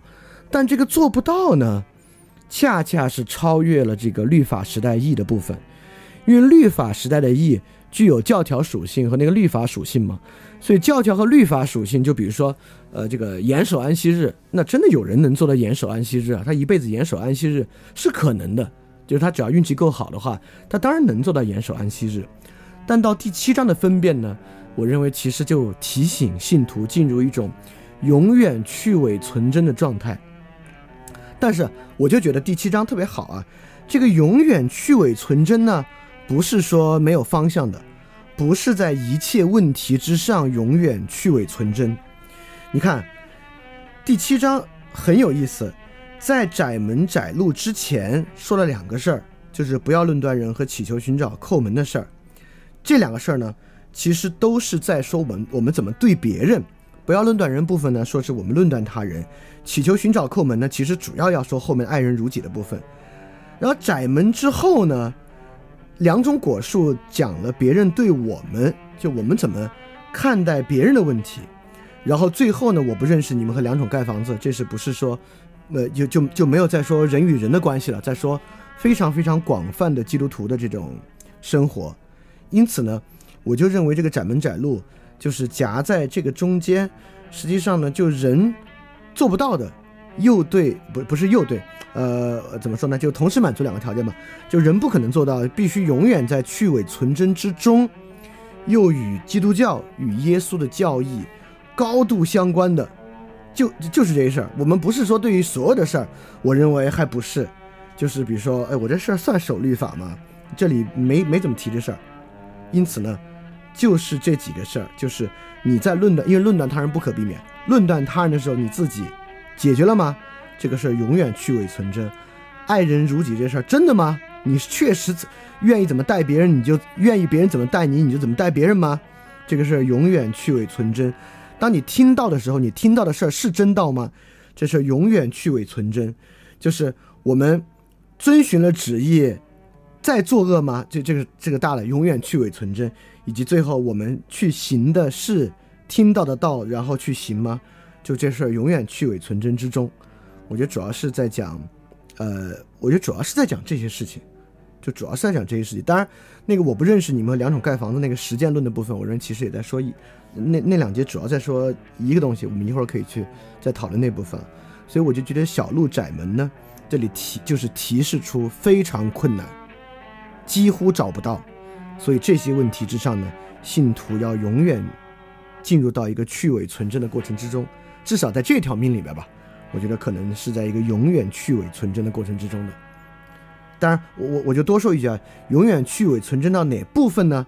也就是说，比如说两种果树那个部分啊，我们现在读奥古斯丁，读托马萨奎纳，兴许我们也要去分辨里边哪些是对的，哪些是错的。特蕾莎修女有那么多箴言，那么多名言警句。兴许我们也要去分辨，这里面是不是有一地方说的是不对的，说的是不好的，甚至我认为，甚至我认为，这其实也在说，对于旧约、新约这些人写下的话语，在我们读后面这书那书的时候，我们其实可能也要去想，比如说保罗这个地方是不是说过了，彼得这个地方是不是说过了，约翰这个地方是不是说过了。也要持续去分辨，没有我们可以全盘接受的，这必须去分辨的一个过程。对，所以我觉得，呃，可能主要是说这个。哦，车，你说，嗯，就是这是不是会让我们就是陷入很深的疑惑？因为既然我们没有可以唯一作为标准的那个、那个、那个地方，就那个灯塔，那我们怎么样去获得这种对于呃怀疑就有解？那真和假还是有所分辨的。我想，是不是说，呃，就是那个，呃，约就是耶稣他说，他说我就是道路，我就是真理，我就是生命。实际上，我们寻求这耶稣的道的时候，不就是在那个呃，不就是在就是所谓的他就是那个灯塔吧？我们不就是有这样的保，就是保证说能分辨真与假？所以我会我会担心啊，因为刚刚听你说，就特别的进入那种呃怀疑一切的那个方向里头，所以是不是有这样的意思在呢？哦，是这样的。我觉得有两种不同的怀疑主义吧，就第一种是修魔那种的，或者说不不也不也不许修魔了，就是我们认为一切都不可能知道，一切都在模糊之中，啊，这是一种怀疑。那么还有一种怀疑呢，就是一那个真的部分啊，我们根本守不住，就你不可能掌握了真或到达了真，永远就那样了。就这个真的部分呢，永远只能在做的过程之中，慢慢慢慢不断的去揭示它。就你永远不可能，就永在某个事情上把握了完整的真，对，所以，我我觉得这个我们一会儿可以去说啊。我觉得这个问题其实，在下面的一个问题之上，呃，就是那个问题五，尤其是那句“凡称呼主啊主啊的人不能进天国，唯独遵循我天父旨意的人才能进去”。怎么叫遵循天父旨意？我觉得那个部分其实有回应到这个问题之上，就是怎么着。呃，那个真是怎么被揭示出来的？那个不断的去伪存真是是什么一个过程和感觉？我觉得在这个遵循天赋旨意那个地方，其实有，我们可以到那儿再去再再再再细说。OK，那对于这个问题三，就是小路窄门这个问题，大家还有什么要说的、要讨论的吗？好，那我们来看这个问题四啊，这个问题四非常尖锐，而且但是非常实际。这个问题四呢，就是这个经文七到八。说祈求就给你们寻找就得见，叩门就给你们开门，因为凡祈求的就得着，寻找的就寻见，叩门的就给他开门。问题呢问的非常尖锐，就是该祈求和寻找啥呢？更多时候我们是不是感觉祈求也没得着，寻找呢也不一定寻见了，叩门也没觉得给我开了门呀？所以说这个问题该怎么看？确实，其实这个问题刚才车也提到了，就没有啊，有时候。所以，真的祈求寻找就能得到吗？这个问题，好，这个问题谁要来说一下呢？好，爷爷请说。这个问题，就我以前听一个弟兄分享的时候，他说，他说过我们这个应该祈求些什么嘛？他当时是通过那个路加福音第十一章九到十三节的经文说，我们到底要求什么的。我念一下这几节经文啊。我又告诉你们：你们祈求就给你们，寻找就寻见，叩门就给你们开门。因为凡祈求的就得着，寻找的就寻见，叩门的就给他开门。你们中间做父亲的，谁有儿子求饼，反给他石头呢？求鱼，反反拿蛇当鱼给他呢？求鸡蛋，反给他蝎子呢？你们虽然不好，尚且知道拿好东西给儿女，况且天父岂不更将圣灵给求他的人吗？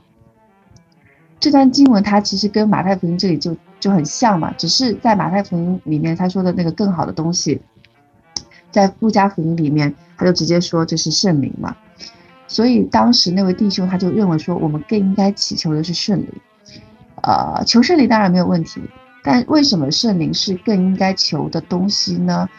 而且其实不管是现在灵恩派还是就我我们现在的教会，我们也常常在说我们要求圣灵嘛。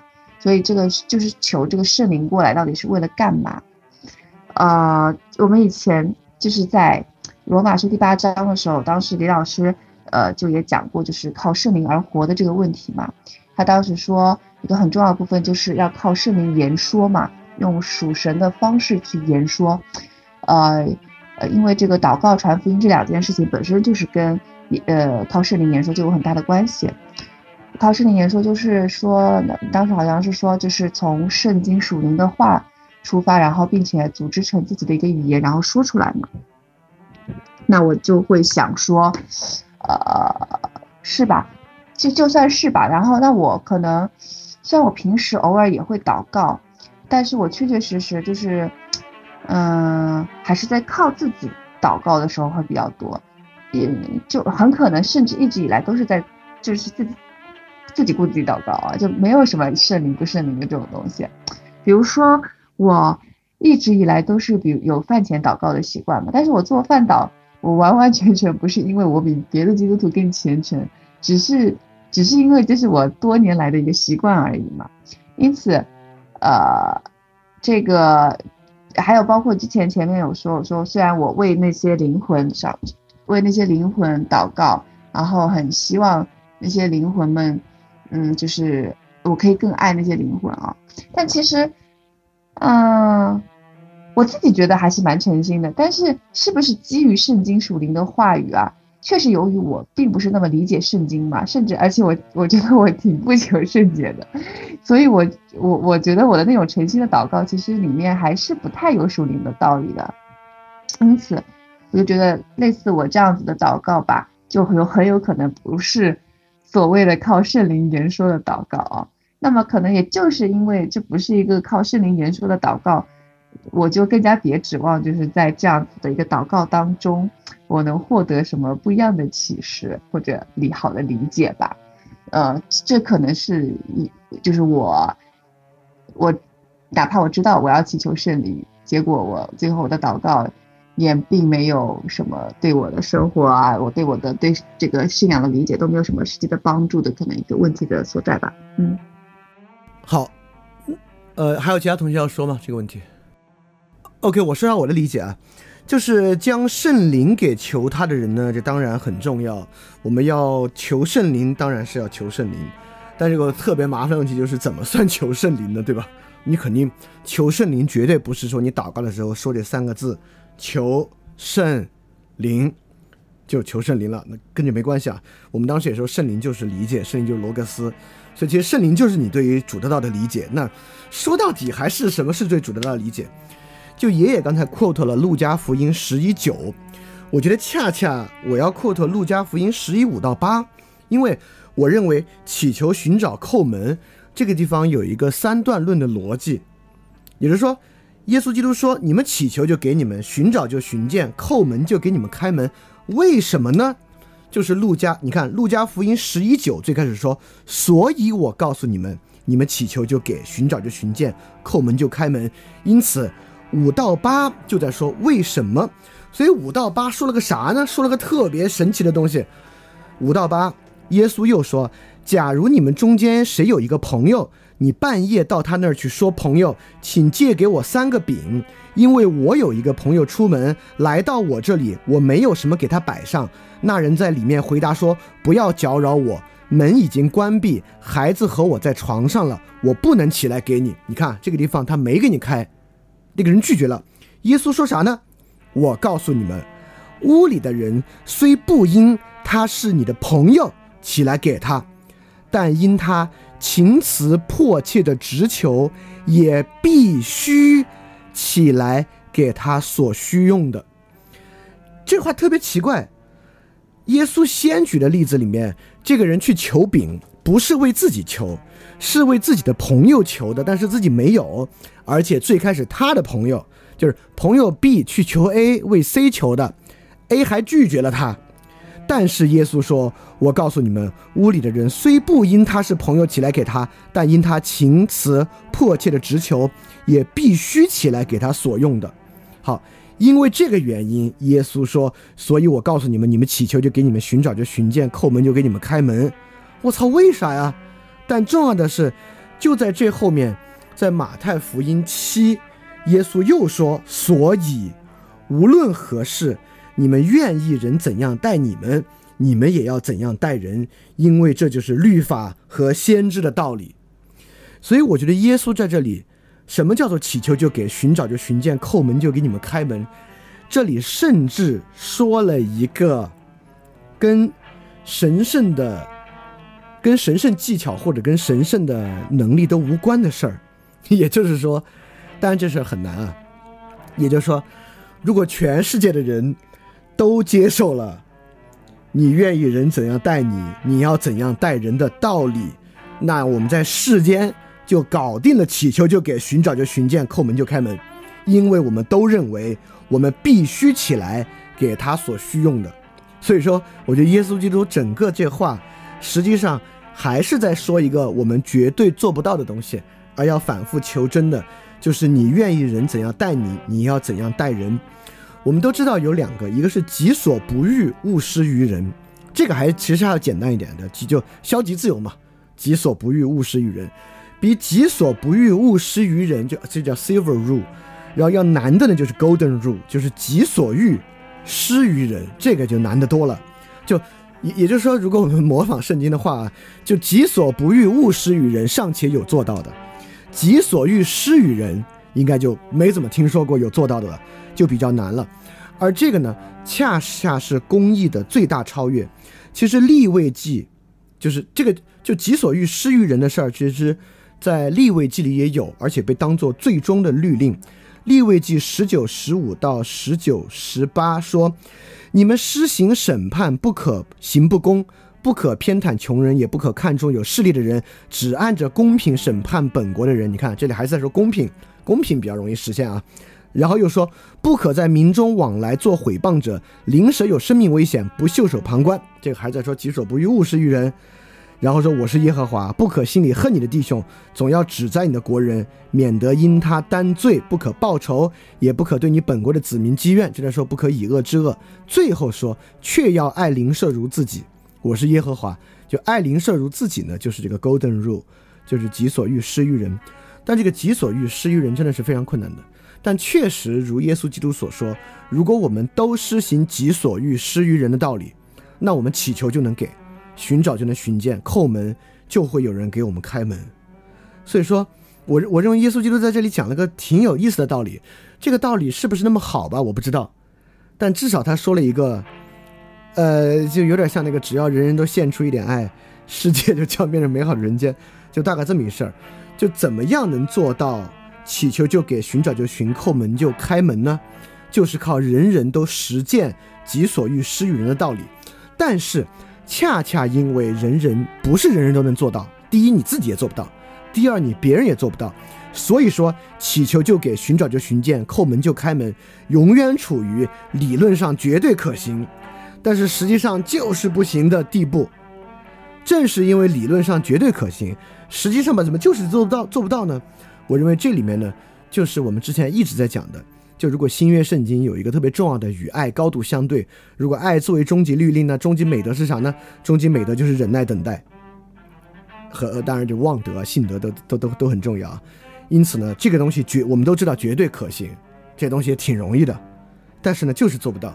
所以这个时候呢，在我们这个求证的过程之中，忍耐与等待才变得非常的必要。所以说。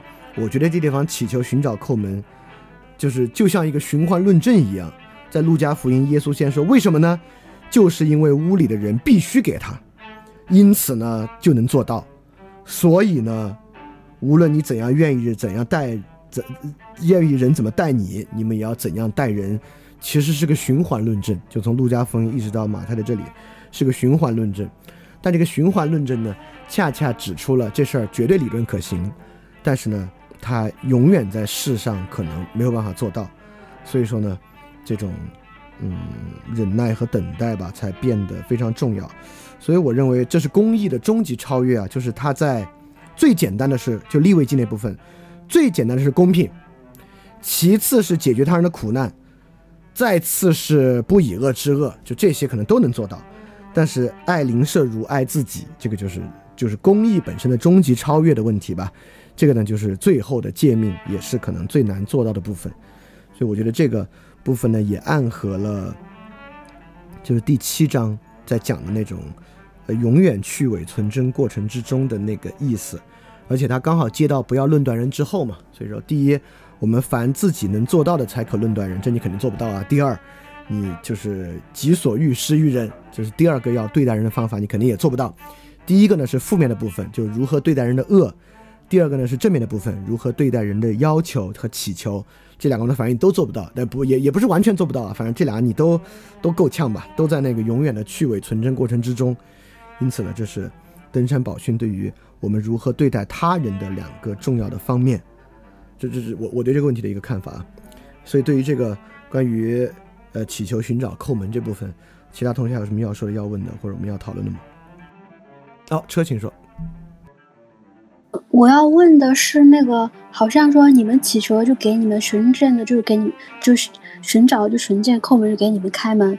因为我说我理解他这里祈求就得到是说神能够给我们我们祈求他的，就说如果说你说己所欲己所欲施于人这个事儿，人跟人是做不到，但他这里我我总我总觉得他说的是人跟神的关系，就是我们跟神的关系是我们。我们想要的神会给我们，我们我们即便是向他求了石头，他也知道石头是不给我们，我们是接受不了的，他就要给我们呃应该求的，或者给我们饼，给我们鱼，就是能能解释一下这一层的关系吗？就是我们与神的关系。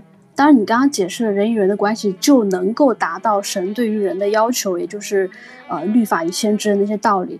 我我我我表示非常震惊，我觉得是完全接受的。那有没有这这一层意思呢？你看这层也有，因为马路马太福音这也说了嘛，何况你们在天上的父，岂不更把岂不更把好东西给求他的人吗？但是也正像爷爷这里问的，就有时候我们在生活中求的东西啊，不你你求病好呀，你求这个找工作顺利啊，你求啥未必给你，或者未必以你的方式来给你。所以说，我认为，呃。这种这种话就是这种信实，你们在天上的父岂不更把好东西给求他的人？当然有多种理解方式。第一种理解方式，你这里指的是永生永福，那下辈子才知道。第二种方式呢，就是所有世俗求的，只要你求对了都给你。你看很多基督徒免不了会这么想：我求为什么不给我呢？因为我 不够诚心，我要更诚心的求就给我了。或者求的东西不好，我求好的东西呢就给我了。我老觉得这样吧，还是像在解谜题一样，对吧？我们解这个谜题解对了，神就给你了。我我我总觉得可能满不是这么回事儿。所以说，我认为这句话就在说，这种神圣的给予和世俗的给予，我觉得是不一样的。你看，为什么我认为这地方更偏重在说人与人的关系呢？就是因为在窄门窄路之前，呃，又说了不要论断，又说了爱人就是己所欲施于人，这里就是很完整的一个。我们如何对待人的两个方面，而，呃，我们要让主的旨意如何行在天上，也如何行在地上。那当然，它不都是针对未来的永福。就像其实奥古斯丁在这个《上帝之城》里面也说了，就是上帝之城投影在世上，所以世间的秩序其实也非常重要。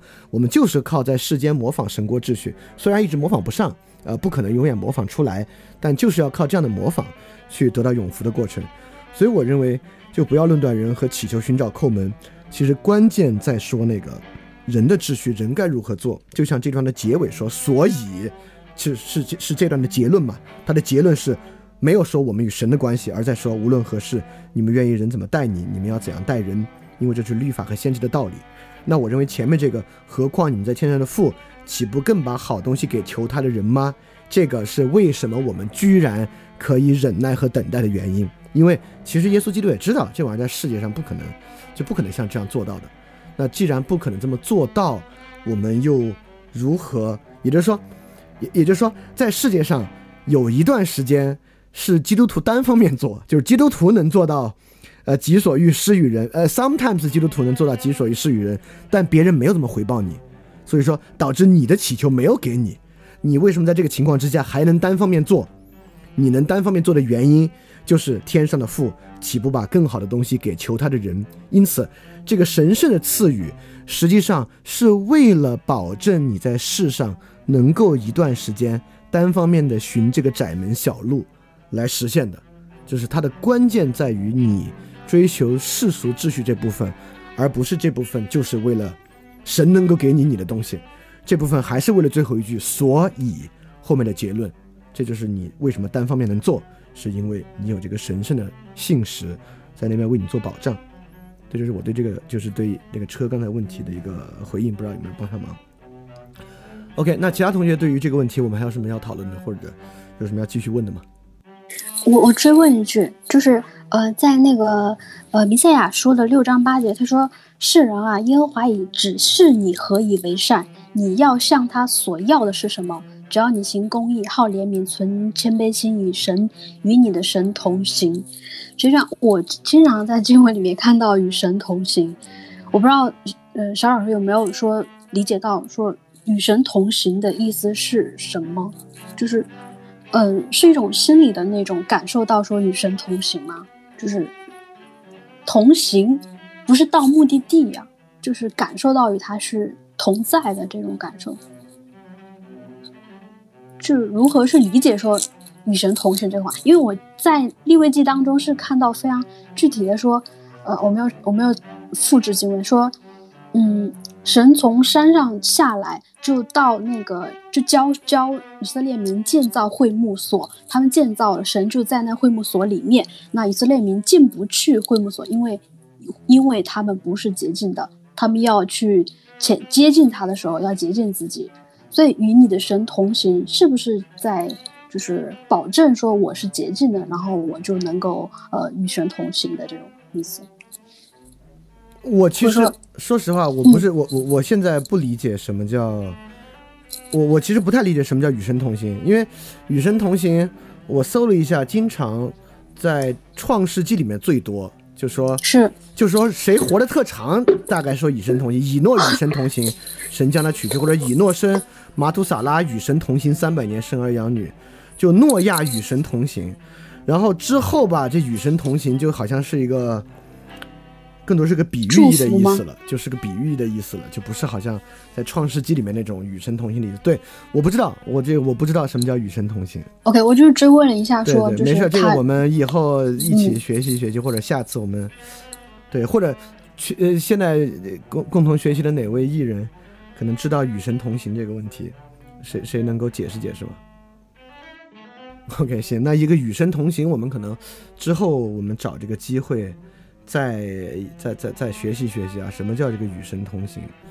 这话嘛，反正还是呃挺值得去想的。什么叫 walked with God？但当然是我们会非常的向往的一个状态。当然，我其实想到另外一个事儿，就这个与神同行的事儿，就是那个神的荣耀那个事儿。我们之前在罗马书其实讲过，就是那个神的荣耀在旧约的时代，那个神的荣耀是会具象化被人看见的，就是尤其是对于先知。对于众先知那个神的荣耀啊，尤其是但以理书，呃，里面其实还有蛮多神的荣耀。但是到新约的时代，其实也说过这个神的荣耀的隐蔽属性，就是它其实是一个非常隐蔽的事情。这神的荣耀需要透过其他的中介物去感受、去理解。所以说，我觉得与神同行这个，兴许可以在这个问题之上，呃，获得一些感触吧，就是。可能与神同行，在最早的创世纪之中，兴许还可以像那样与神同行，但是就如同神的荣耀一样，就现在已经变成了一个隐秘的事了。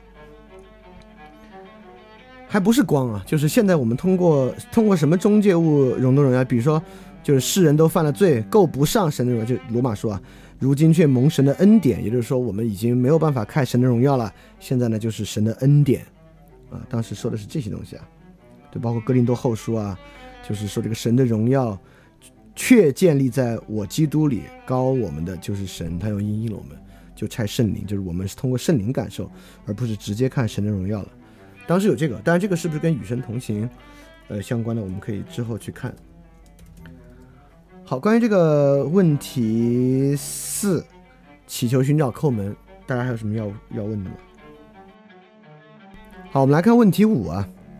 问题五是爷爷和我都问到了，就是关于这个经文二十一到二十三，关于能进天国和不能进天国的诸多条件。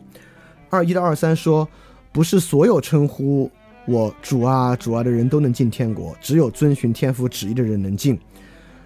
当那日必有许多人对我说：“主啊主啊，我不是奉你的名说预言，奉你的名赶鬼，奉你的名行异能吗？”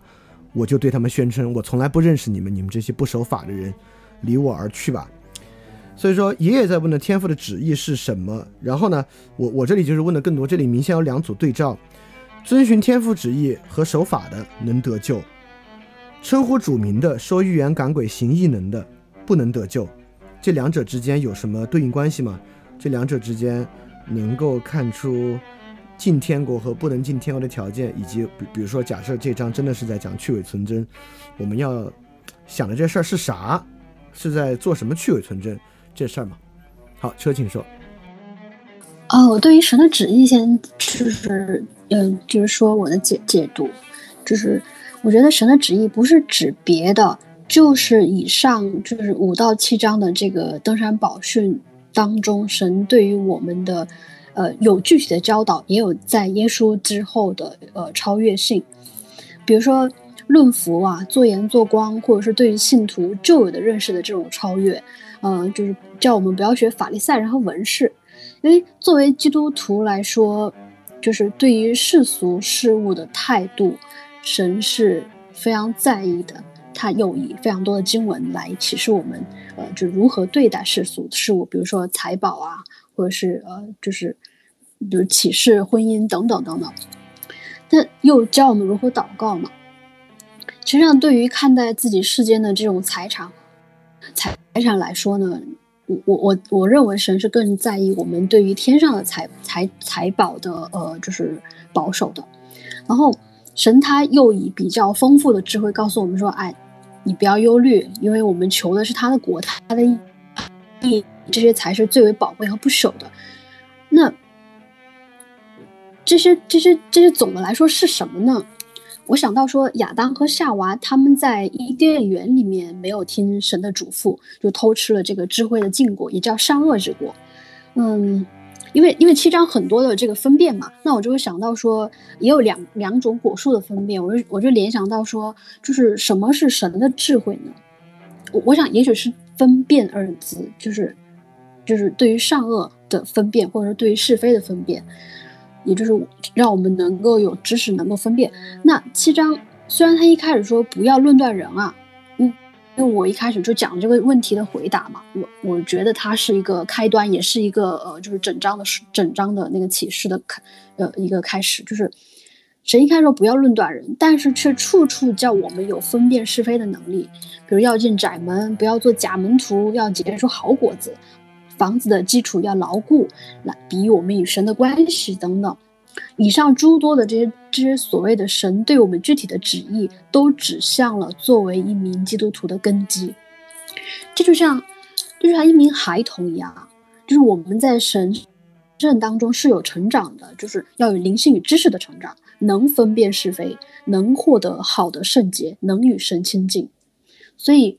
要是说到这个神的旨意、神的应许啊，说神的应许是信实的啊，那我觉得这个信实就是他的智慧，我们是要学习的，要有成长的，而不是像文士或法利赛人那样只会做做假信徒或者是装模作样。所以，嗯，我我会认为说，其实，嗯嗯，有的人会觉得那个圣经就是教人学好啊，你要做你要做世人眼中的好人，你你对于呃神圣智慧的学习。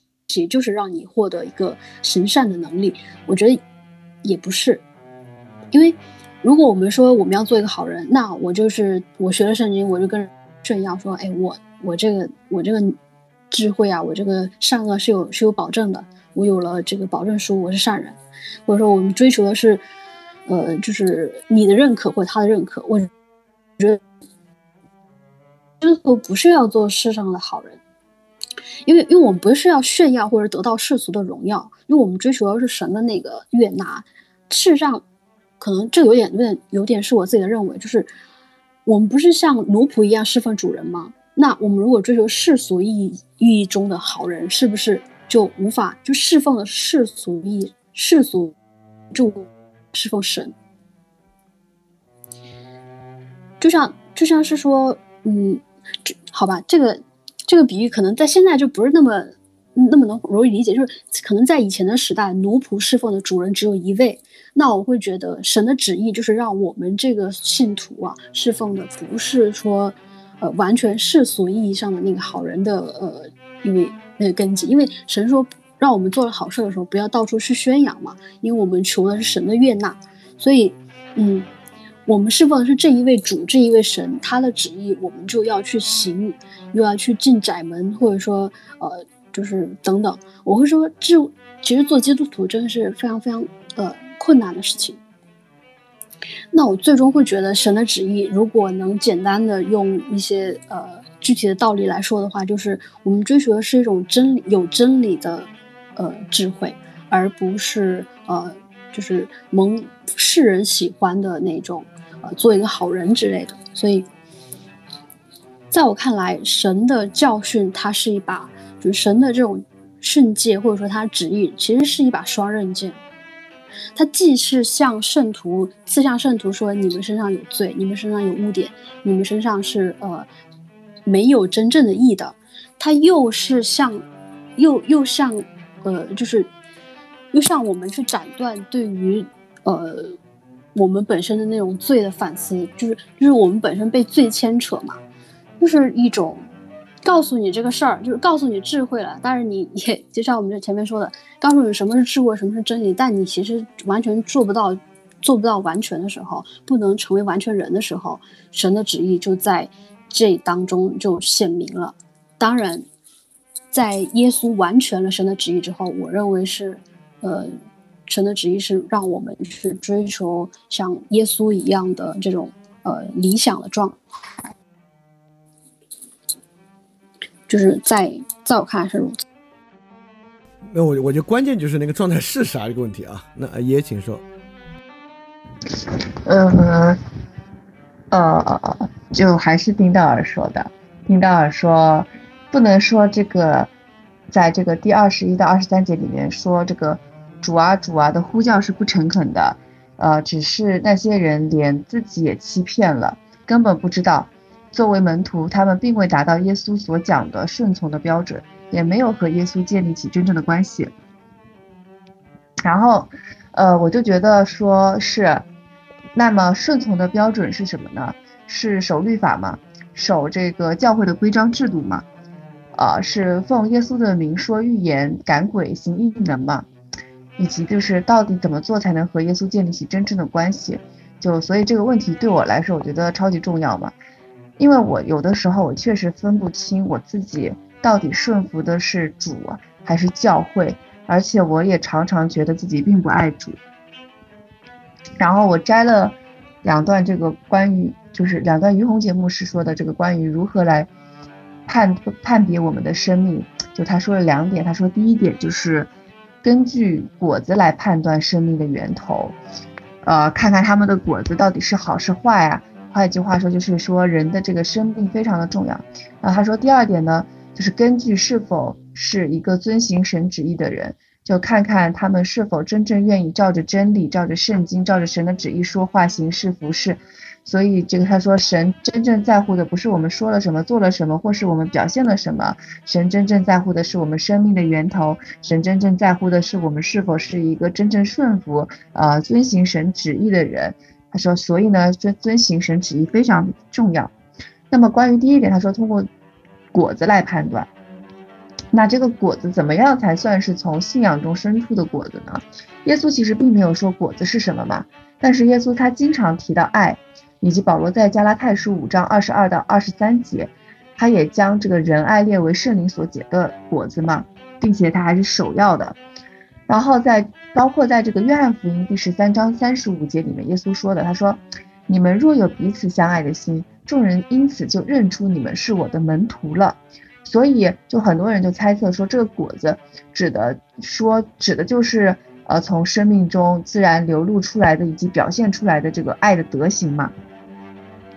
那么第二点他说的这个就是是否是按照圣经的话，但我其实有点想说。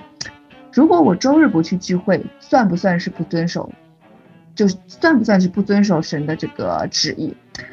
因为基督徒要聚会的经文其实是出自希伯来书第十章的十九到二十五节嘛。他说：“弟兄姐妹们，我们基于耶稣的血得以坦然进入至圣所，是借着他给我们开了一条又新又活的路，从幔子经过。这幔子就是他的身体。”又既有一位大祭司治理神的家，就当存着诚心和信心，产生的确，呃，产生的确据来到神面前，因为我们心中的罪恶的良知已经洒去，身体用清水洗净了。你要坚守我们所承认的指望，不要摇动，因为那应许我们的是信实的。又要思想如何彼此激发爱心和做善功。你们不可停止聚会，好像那些停止惯了的人，倒要彼此劝勉。既看见那日子临近，就更当如此。所以呢，就是因为这段经文，他说强调了说你们不可停止聚会，就好像那些停止惯了的人。那我我身边的人就会觉得说，你主日，你主日必须去，你不可以不去。如果不是遇到了有人需要救治的这一类的紧急情况，主日是绝对不能缺席的。那他说，呃，那如果是在主日做别的善功的，除了这种救人的这种，除了别的善功呢，都不说工作了，就是其实包括有一次我们我们这里的那个有个布道班的人嘛，他们一群人，他们在主日有一次主日的时候，他们去外面啊去表演这个话剧啊小品啊，就通过这些演出呢，他们去。向这个当地人去这种方式去传福音嘛，所以他们这个行为当时就被，呃，我们主日聚会的时候来的一个传道就很严厉的就在我们的这个主日的聚会上就批评了，就当时他们那帮布达班的人不在嘛，当时他批评的就是说，哦，主日可以不来，怎么怎么怎么，就说的非常非常严厉，所以我当然知道这个我要遵行神的旨意啊，但是其实里面真的有很多东西就是特别模糊的嘛。就光是主日这一条就已经很模糊，所以我我我到现在都不是很明白，呃呃，怎么叫做遵行神的旨意？对所以，我就只能说到这儿。好，车，请说。嗯，因为因为我刚刚漏掉小雨老师的那个问题，他说，呃，遵循天赋的旨意守法是一回事儿嘛？实际上，我会我刚刚可能有说到吧，就是。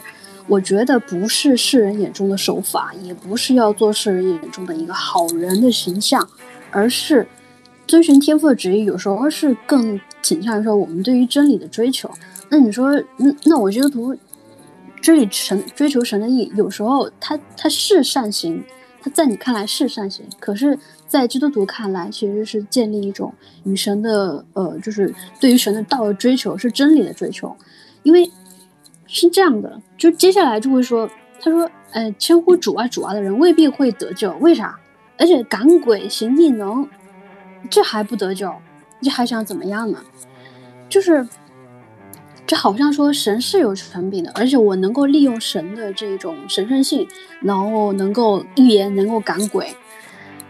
啊，我觉得预言跟赶鬼都跟这个真道没有什么太大的关系。因为我们在我们这边的教会也有人会说，呃，福建省某某地方有教会去，呃，就是去有行这个赶鬼之事啊。行赶鬼之事当然是好事儿，不是坏事儿。因为，呃，受到搅扰，那那能能行善有什么不妥的？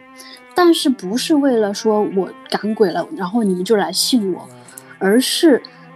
而是说，对于神的这种呃真真理的这种追求，对于智慧圣洁，呃，就是灵性成长的呃，就包括我们前面说的问题吧，就说，呃，有人寻见我就给他开门，有人需要比我就给他比，做做到这些事情意义在哪里？就我能做一个好，我能我能做到，人人都能做到，那于是乎这个呃。神神的关系我不知道，但人与人的关系是和睦了，是呃更好了，这不是很好吗？但是对于神的真道的追求，为什么它这么重要？我想原因是在于，就是这些行赶鬼或者是做好人守法的这些事情，不能够彻底的去完善我们这个人的形象，因为我们对于对于这种至善永远是有缺乏的。神也许正是意识到这样的缺乏，才降下旨意来，而不是叫我们去做这件事儿或做那件事儿。就是这是对于某件事情的追求，还是说对于这个事情本身启示的那个概念的追求？呃，我不知道这有没有说清楚啊？就是人当然希望做一个好人，人当然是希望说遵循神的旨意做善事儿。没问题，可是这些善事善行，我们如何确保它是在神神看来完全悦纳的？在神的这种更长远的计划当中，呃，人的这种自以为完善、自以为好的事情，是不是它是有缺乏的？就像赶鬼一样，对吧？他赶鬼，他就是为了 让更多人信教啊。但信教之后，人们祈求的是什么呢？赶完鬼之后，那个教是不是就不用信了？那个预言得到。得到验证或者没有得到验证，是不是就意味着我要对神的信实落空，或者我对于神的神的信实更加坚定了？这些都会导致问题的呃分歧，包括做好人也是一样。你做好人，但他不一定是好。你要所有人都是好人，那也是好事儿。可是这个不就做不到嘛？你是好人，还会引来嫉妒和纷争呢，对吗？所以，我认为就终的终究是对于说天赋的旨意是希望我们能够寻求他的真理与道。嗯，我我觉得车一直对这个真理有特别强烈的追求啊。在这个真理的追求，你你你很多时候会说的，它是一个可能有点神秘或者超出我们认识能力的一个更高的秩序。但我觉得像耶稣在这里说，我们很可能不能做到，呃，己所欲施于人，这倒没啥神秘的，那就是因为你 因为你软弱，你做不到嘛。这东西神秘倒不太神秘，但是神的旨意呢，确实也是一个相当相当重要的问题，因为神的旨意呢，那肯定就有具体要你去干嘛的旨意。那比如说，神的旨意有没有提出过提过一定要去聚会的旨意，或者神的旨意是说你要去干嘛，等等等等的。那我觉得在，呃，其实之前我们也应该引过一点，然后我这次搜的更多一点，我觉得大概神的旨意是这些，能够看出非常明确的这个神的旨意是啥。第一个是使徒行传二十章，二十章保罗里面明确提了神的旨意，二十章二十七节说，因为神所有的旨意，我没有一样不传给你们的，是啥呢？保罗说：“你们当为自己谨慎，也为全群谨慎。圣灵已立你们做全群的监督，牧养神的教会，就是神用自己儿子的血买来的。然后，为什么你们要谨慎呢？他说。”我知道我去之后，必有凶恶的豺狼进入你们中间，残害羊群。就是你们中间也必有人起来说歪谬的话，要引诱门徒跟从他。所以你们要提高警觉，谨记这三年来我怎样日以继夜流泪劝诫你们个人。因此，神的旨意的关键说到这里，还是一个去伪存真的事儿，就是在整个登山宝训这节，是真善吗？是真道吗？但是光这么说呢，你也会觉得哇靠，这还是一个又又是一个自己想的事儿。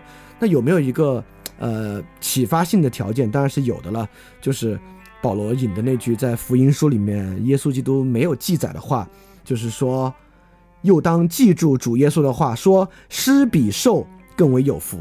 因此在地这地方呢，门徒怎么样能够谨慎？怎么样能够去伪存真呢？就是靠施与去伪存真。因此，通过《使徒行传》二十章，我们能看到一种神的旨意呢，就是信徒应该通过施语来去伪存真。因此，爷爷刚才举的那个例子，假设啊，这些出去演话剧、传福音的人，然后回来跟这位教、这位呃、这位这牧师啊，如果有一个争议的话呢，那这些人兴许可以引《使徒行传》二十章来说明，我们出去施语，在施语过程中去伪存真，兴许比周日。主日到教会更为重要，因为神的旨意是叫我们施比受更为有福，并且在过程之中谨慎，而不是听在我们中间有人起来说的话。他不不是说他是歪谬的话。其实，在其他地方也有很多神的旨意，比如帖萨罗尼迦前书四章，神的旨意呢就说，呃，你们原晓呃四章二节，你们原晓得我凭着主耶稣给你们什么命令，这就是神的旨意。那这个神的旨意命令是啥呢？这里面大概第一段在说你们要自律，成为圣洁，远避邪淫，巴拉巴拉巴拉巴拉。好的，然后第二部分呢就要说到你们爱人，从四章九节说论到兄弟相爱等等等等等等等。因此，神的旨意呢就是从自律到爱人。神的旨意是啥呢？人要自律，人要爱人，这两个部分兄弟相爱。那么神的旨意在其他地方还有啊，比如彼得前书二章十五也说你们为主的缘故要顺服人的制度。因为神的旨意是要你们以善行来堵住那糊涂无知人的口。那糊涂无知人的口是要干嘛呢？当然是说什么以恶制恶，赶快加速啊，类似这些东西。所以说，我们顺服人的制度，我们自由过活，却不以自由做行恶的掩饰。因此呢，这在这里，神的旨意是我们用善行来促使人们相信善行是可能的。因此，不要让人们失去绝望，非要以恶制恶等等。但是呢，彼得前书三章呢又说，因善行受苦，若是神的旨意，强如因行恶而受苦。所以总的来说，从这几章，这个神的旨意还是很很明显的。我觉得神的旨意就特像之前我们说过一个，就是你先要有道德，然后有知识，然后有自制，然后要然后要去忍耐啊等等等，很像很像这些。也就是说，通过诗语去伪人真。通过诗语和善行堵无知人的口，从自律到爱人平易受苦，等等等等。我觉得这些是神的旨意。虽然我觉得这些东西来源于很多不同的章节，《使徒行传》、《帖撒罗尼迦前书》、《彼得前书》等等，看起来神的旨意最核心的部分还是特别强烈的。第一，施语肯定是神的旨意里面特别特别重要的部分，而且施语的目的呢，就是去伪存真。这去伪存真不光包括我们自己，也包括无知人的口，就是通过施语行善，让人们意识到善这玩意儿竟然是可以完成的。我觉得是神的旨意特别重要，就是我们在世上奉神的旨意，让其他人意识到，我操，这东西是可能的呀，就是这些善行都是可能的。比如说希伯来书十章三十六，就说，所以你们不可丢弃确信，因他必须带来大的赏赐，你们必须要有恒心去实行神的旨意，就可以得着所应许的。因为还有一点点时候，那来的就要来，并不延迟。因此呢，我们实行神的旨意在地上呢，就是要在地上让其他人看就能够相信，我这些东西是可能的，就这些好的玩意儿，还真的是可能的。因此呢，那些坏的东西就在这个过程之中，不管是在我们自己身上呢，还是在他人身上呢，就慢慢被涤净、被去除。因为说到底，我觉得整个呃救恩的时代啊，罗马书其实都在说明一个问题。就是什么是真正好的事儿，什么是真正的义啊？这个人搞搞不明白，人是不知道的。而且很多时候，我们在世间也发现，人特别容易屈从必要之恶，认为只有必要之恶才能带来义，因为那种好的东西是不可能的，绝对不可能。所以说，耶稣基督的门徒，包括这些信徒们，就要在地上以施语的方式向他人证明，当然是可能的，连己所欲施与人都可能。还有啥不可能，对吧？证明这些玩意儿是可能的，不用靠这个社会生物学，不用靠这个人与人之间彼此相残、自由市场竞争才可能。我觉得这个呢，就是神的旨意，在地上通过施予去伪存真，不管是我们自己还是他人。这么看来呢，这些是核心的旨意，这也是核心的义与善。那么其他的东西，不管是聚会啊这那这那的，就要看聚会有没有服务于这个目的。如果服务于这个目的呢，OK。如果没服务于这个目的呢？有人有更好的事服务于这个目的，那他那个事儿，兴许更符合神的旨意。对，大概我是这么看这个问题的。OK，这个问题就关于问题五，大家还有什么要要要讨论、要问的或者要说的吗？好，爷爷请说。啊，就是其实我有跟那个说过，就是就是施语的这个问题嘛，就是我觉得可能。知道为别人多做点事儿，比在教会里参加一日的主日更重要。但是对方的回复可能就是说，你知道现就是也是有很多教会，他确实做很多公益的事情，但是最后这些教会，忘了是什么教会，呃呃，啊算了算了，这个例子到时候再举吧，我我我想好了再举吧，先不说了。OK，还还挺讳莫如深的哈，听着是不是？还还还挺麻烦的事儿。OK，那其他同学对这个问题，我还有什么要说、要讨论的吗？哦，车，请说。就是，呃，我刚刚呃，就是听您说，我们应该要让世人知道，说我们行这事儿是可以的，是得人的呃认得人赏识的，就是所谓荣耀主的事儿吧。那。就可能我要问那个经文的，呃，就是反面的那个，可能是反面的意思吧。他说，你施舍的时候，不要叫左手知道右手所为的。你施舍的时候，要在暗中，让你的父看见，必然报答你。其实我非常，我非常接受说，基督徒作为一个好人的形象，让人知道哦，原来这样都可以。原来说我们做好事是，呃，是得更大福报的，是好的。但是这个如何？如何解释他要在暗中观察，我不让左手知道右手所为呢？啊，这个其实我们上次说过嘛，就是这个部分，倒不是说，比如说现在在街上有人突然跌倒了，由于现在在这个这个北京站的广场上，我要去扶他，必然被周围人看见，我就不扶了，我就只在暗中做，其实反正公共场合不做好事，那肯定也不是这个。我觉得整个第六章主要在说的是你不算这个。就是你不算做了好事儿，必须得好报；你不算祷告越长越就显得这个人越虔诚，你不算为主受苦受的越多，你就你你就越可能得救。我觉得他主要在说这个事儿，而而你知道，当然有人，当然有人，或者人就忍不住要这么想，你觉得我做的好事儿，这这事儿没被人知道，你就忍不住，比如说你你你有时候在教会里面或者跟其他人，呃，要举一个例子，你就是忍不住举自己的例子，然后给大家说一说你曾经做过这么一好事儿。就有时候有有连连我都做，不是连我都，就我也做过这样的事情，所以我觉得这个是挺难去压抑住的。就是我曾经做了一个好事，知道人太少，我特别想让更多人知道一下。所以我认为这里面主要是在说这个东西，就你别在心里觉得好像你做了一好事，他得拿出来让别人赏，让别人赞赏你一下。但我觉得他这个地方确实没有在说，凡公共场合的好事我们都不做，我们只去做暗住的好事。所以有时候你做好事就是被人看见了，你向人证明了善是可能的，这是一个自然的过程。对我觉得自然这个话说的对，我认为论施舍的部分主要在说，你千万别不自然的故意让人看见。若若若一个事儿自然流露被人看见，我觉得是正常的，就是他就正常被人看见就行了。就你别额外做事儿让人看见。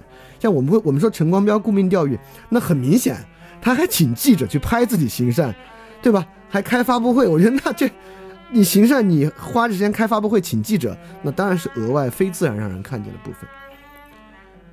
好，那问题五，我们还要大家还要再讨论一下吗？好，那那我们来看今天最后一个问题啊，这个问题是我跟启正都问到的，就是经文十六到二十，就是怎么分辨这个假先知的问题，怎么通过果实来分辨假先知。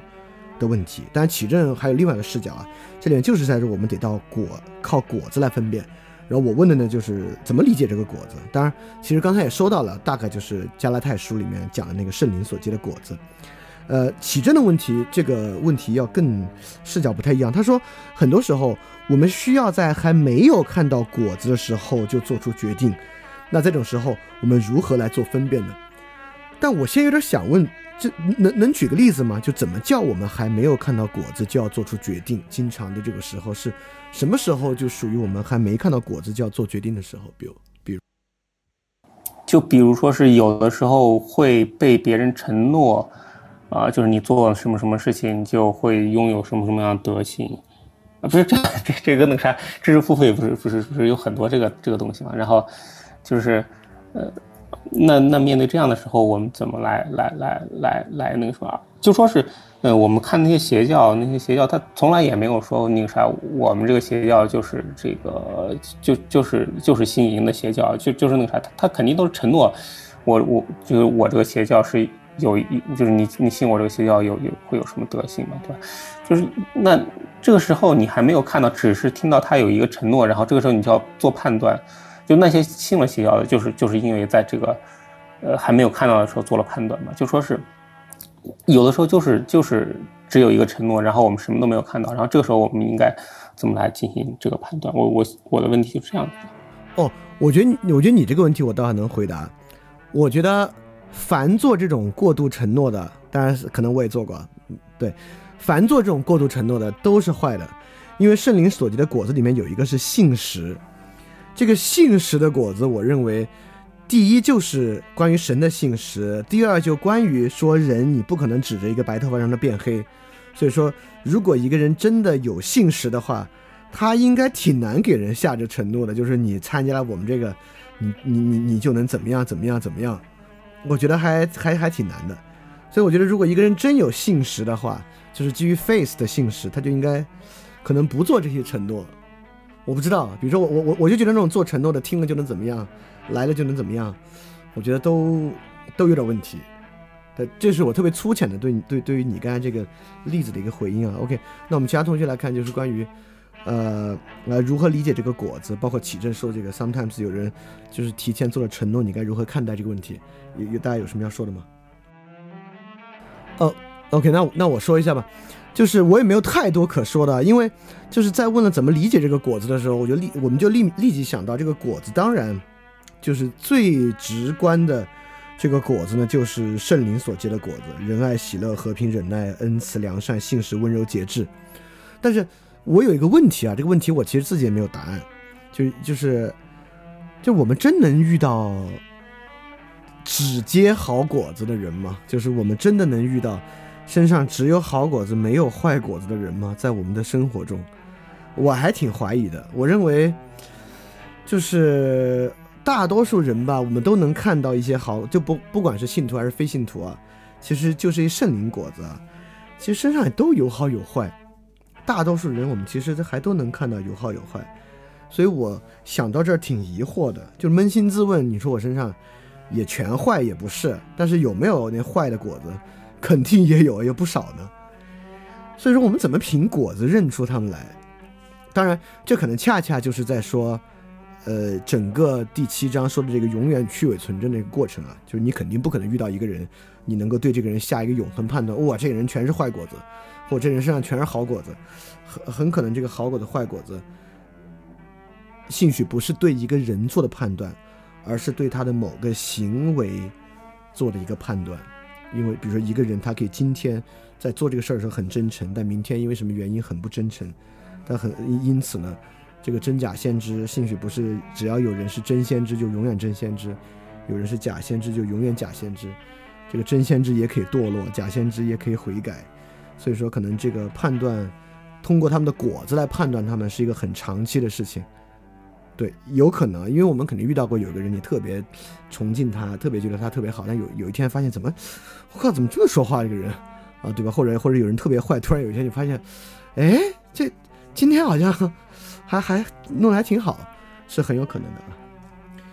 对，所以这个是我的疑惑啊，这是我的一个疑惑。所以关于这个疑惑，呃，怎么通过果实来分辨假先知？大家还有什么要说的、要问的吗？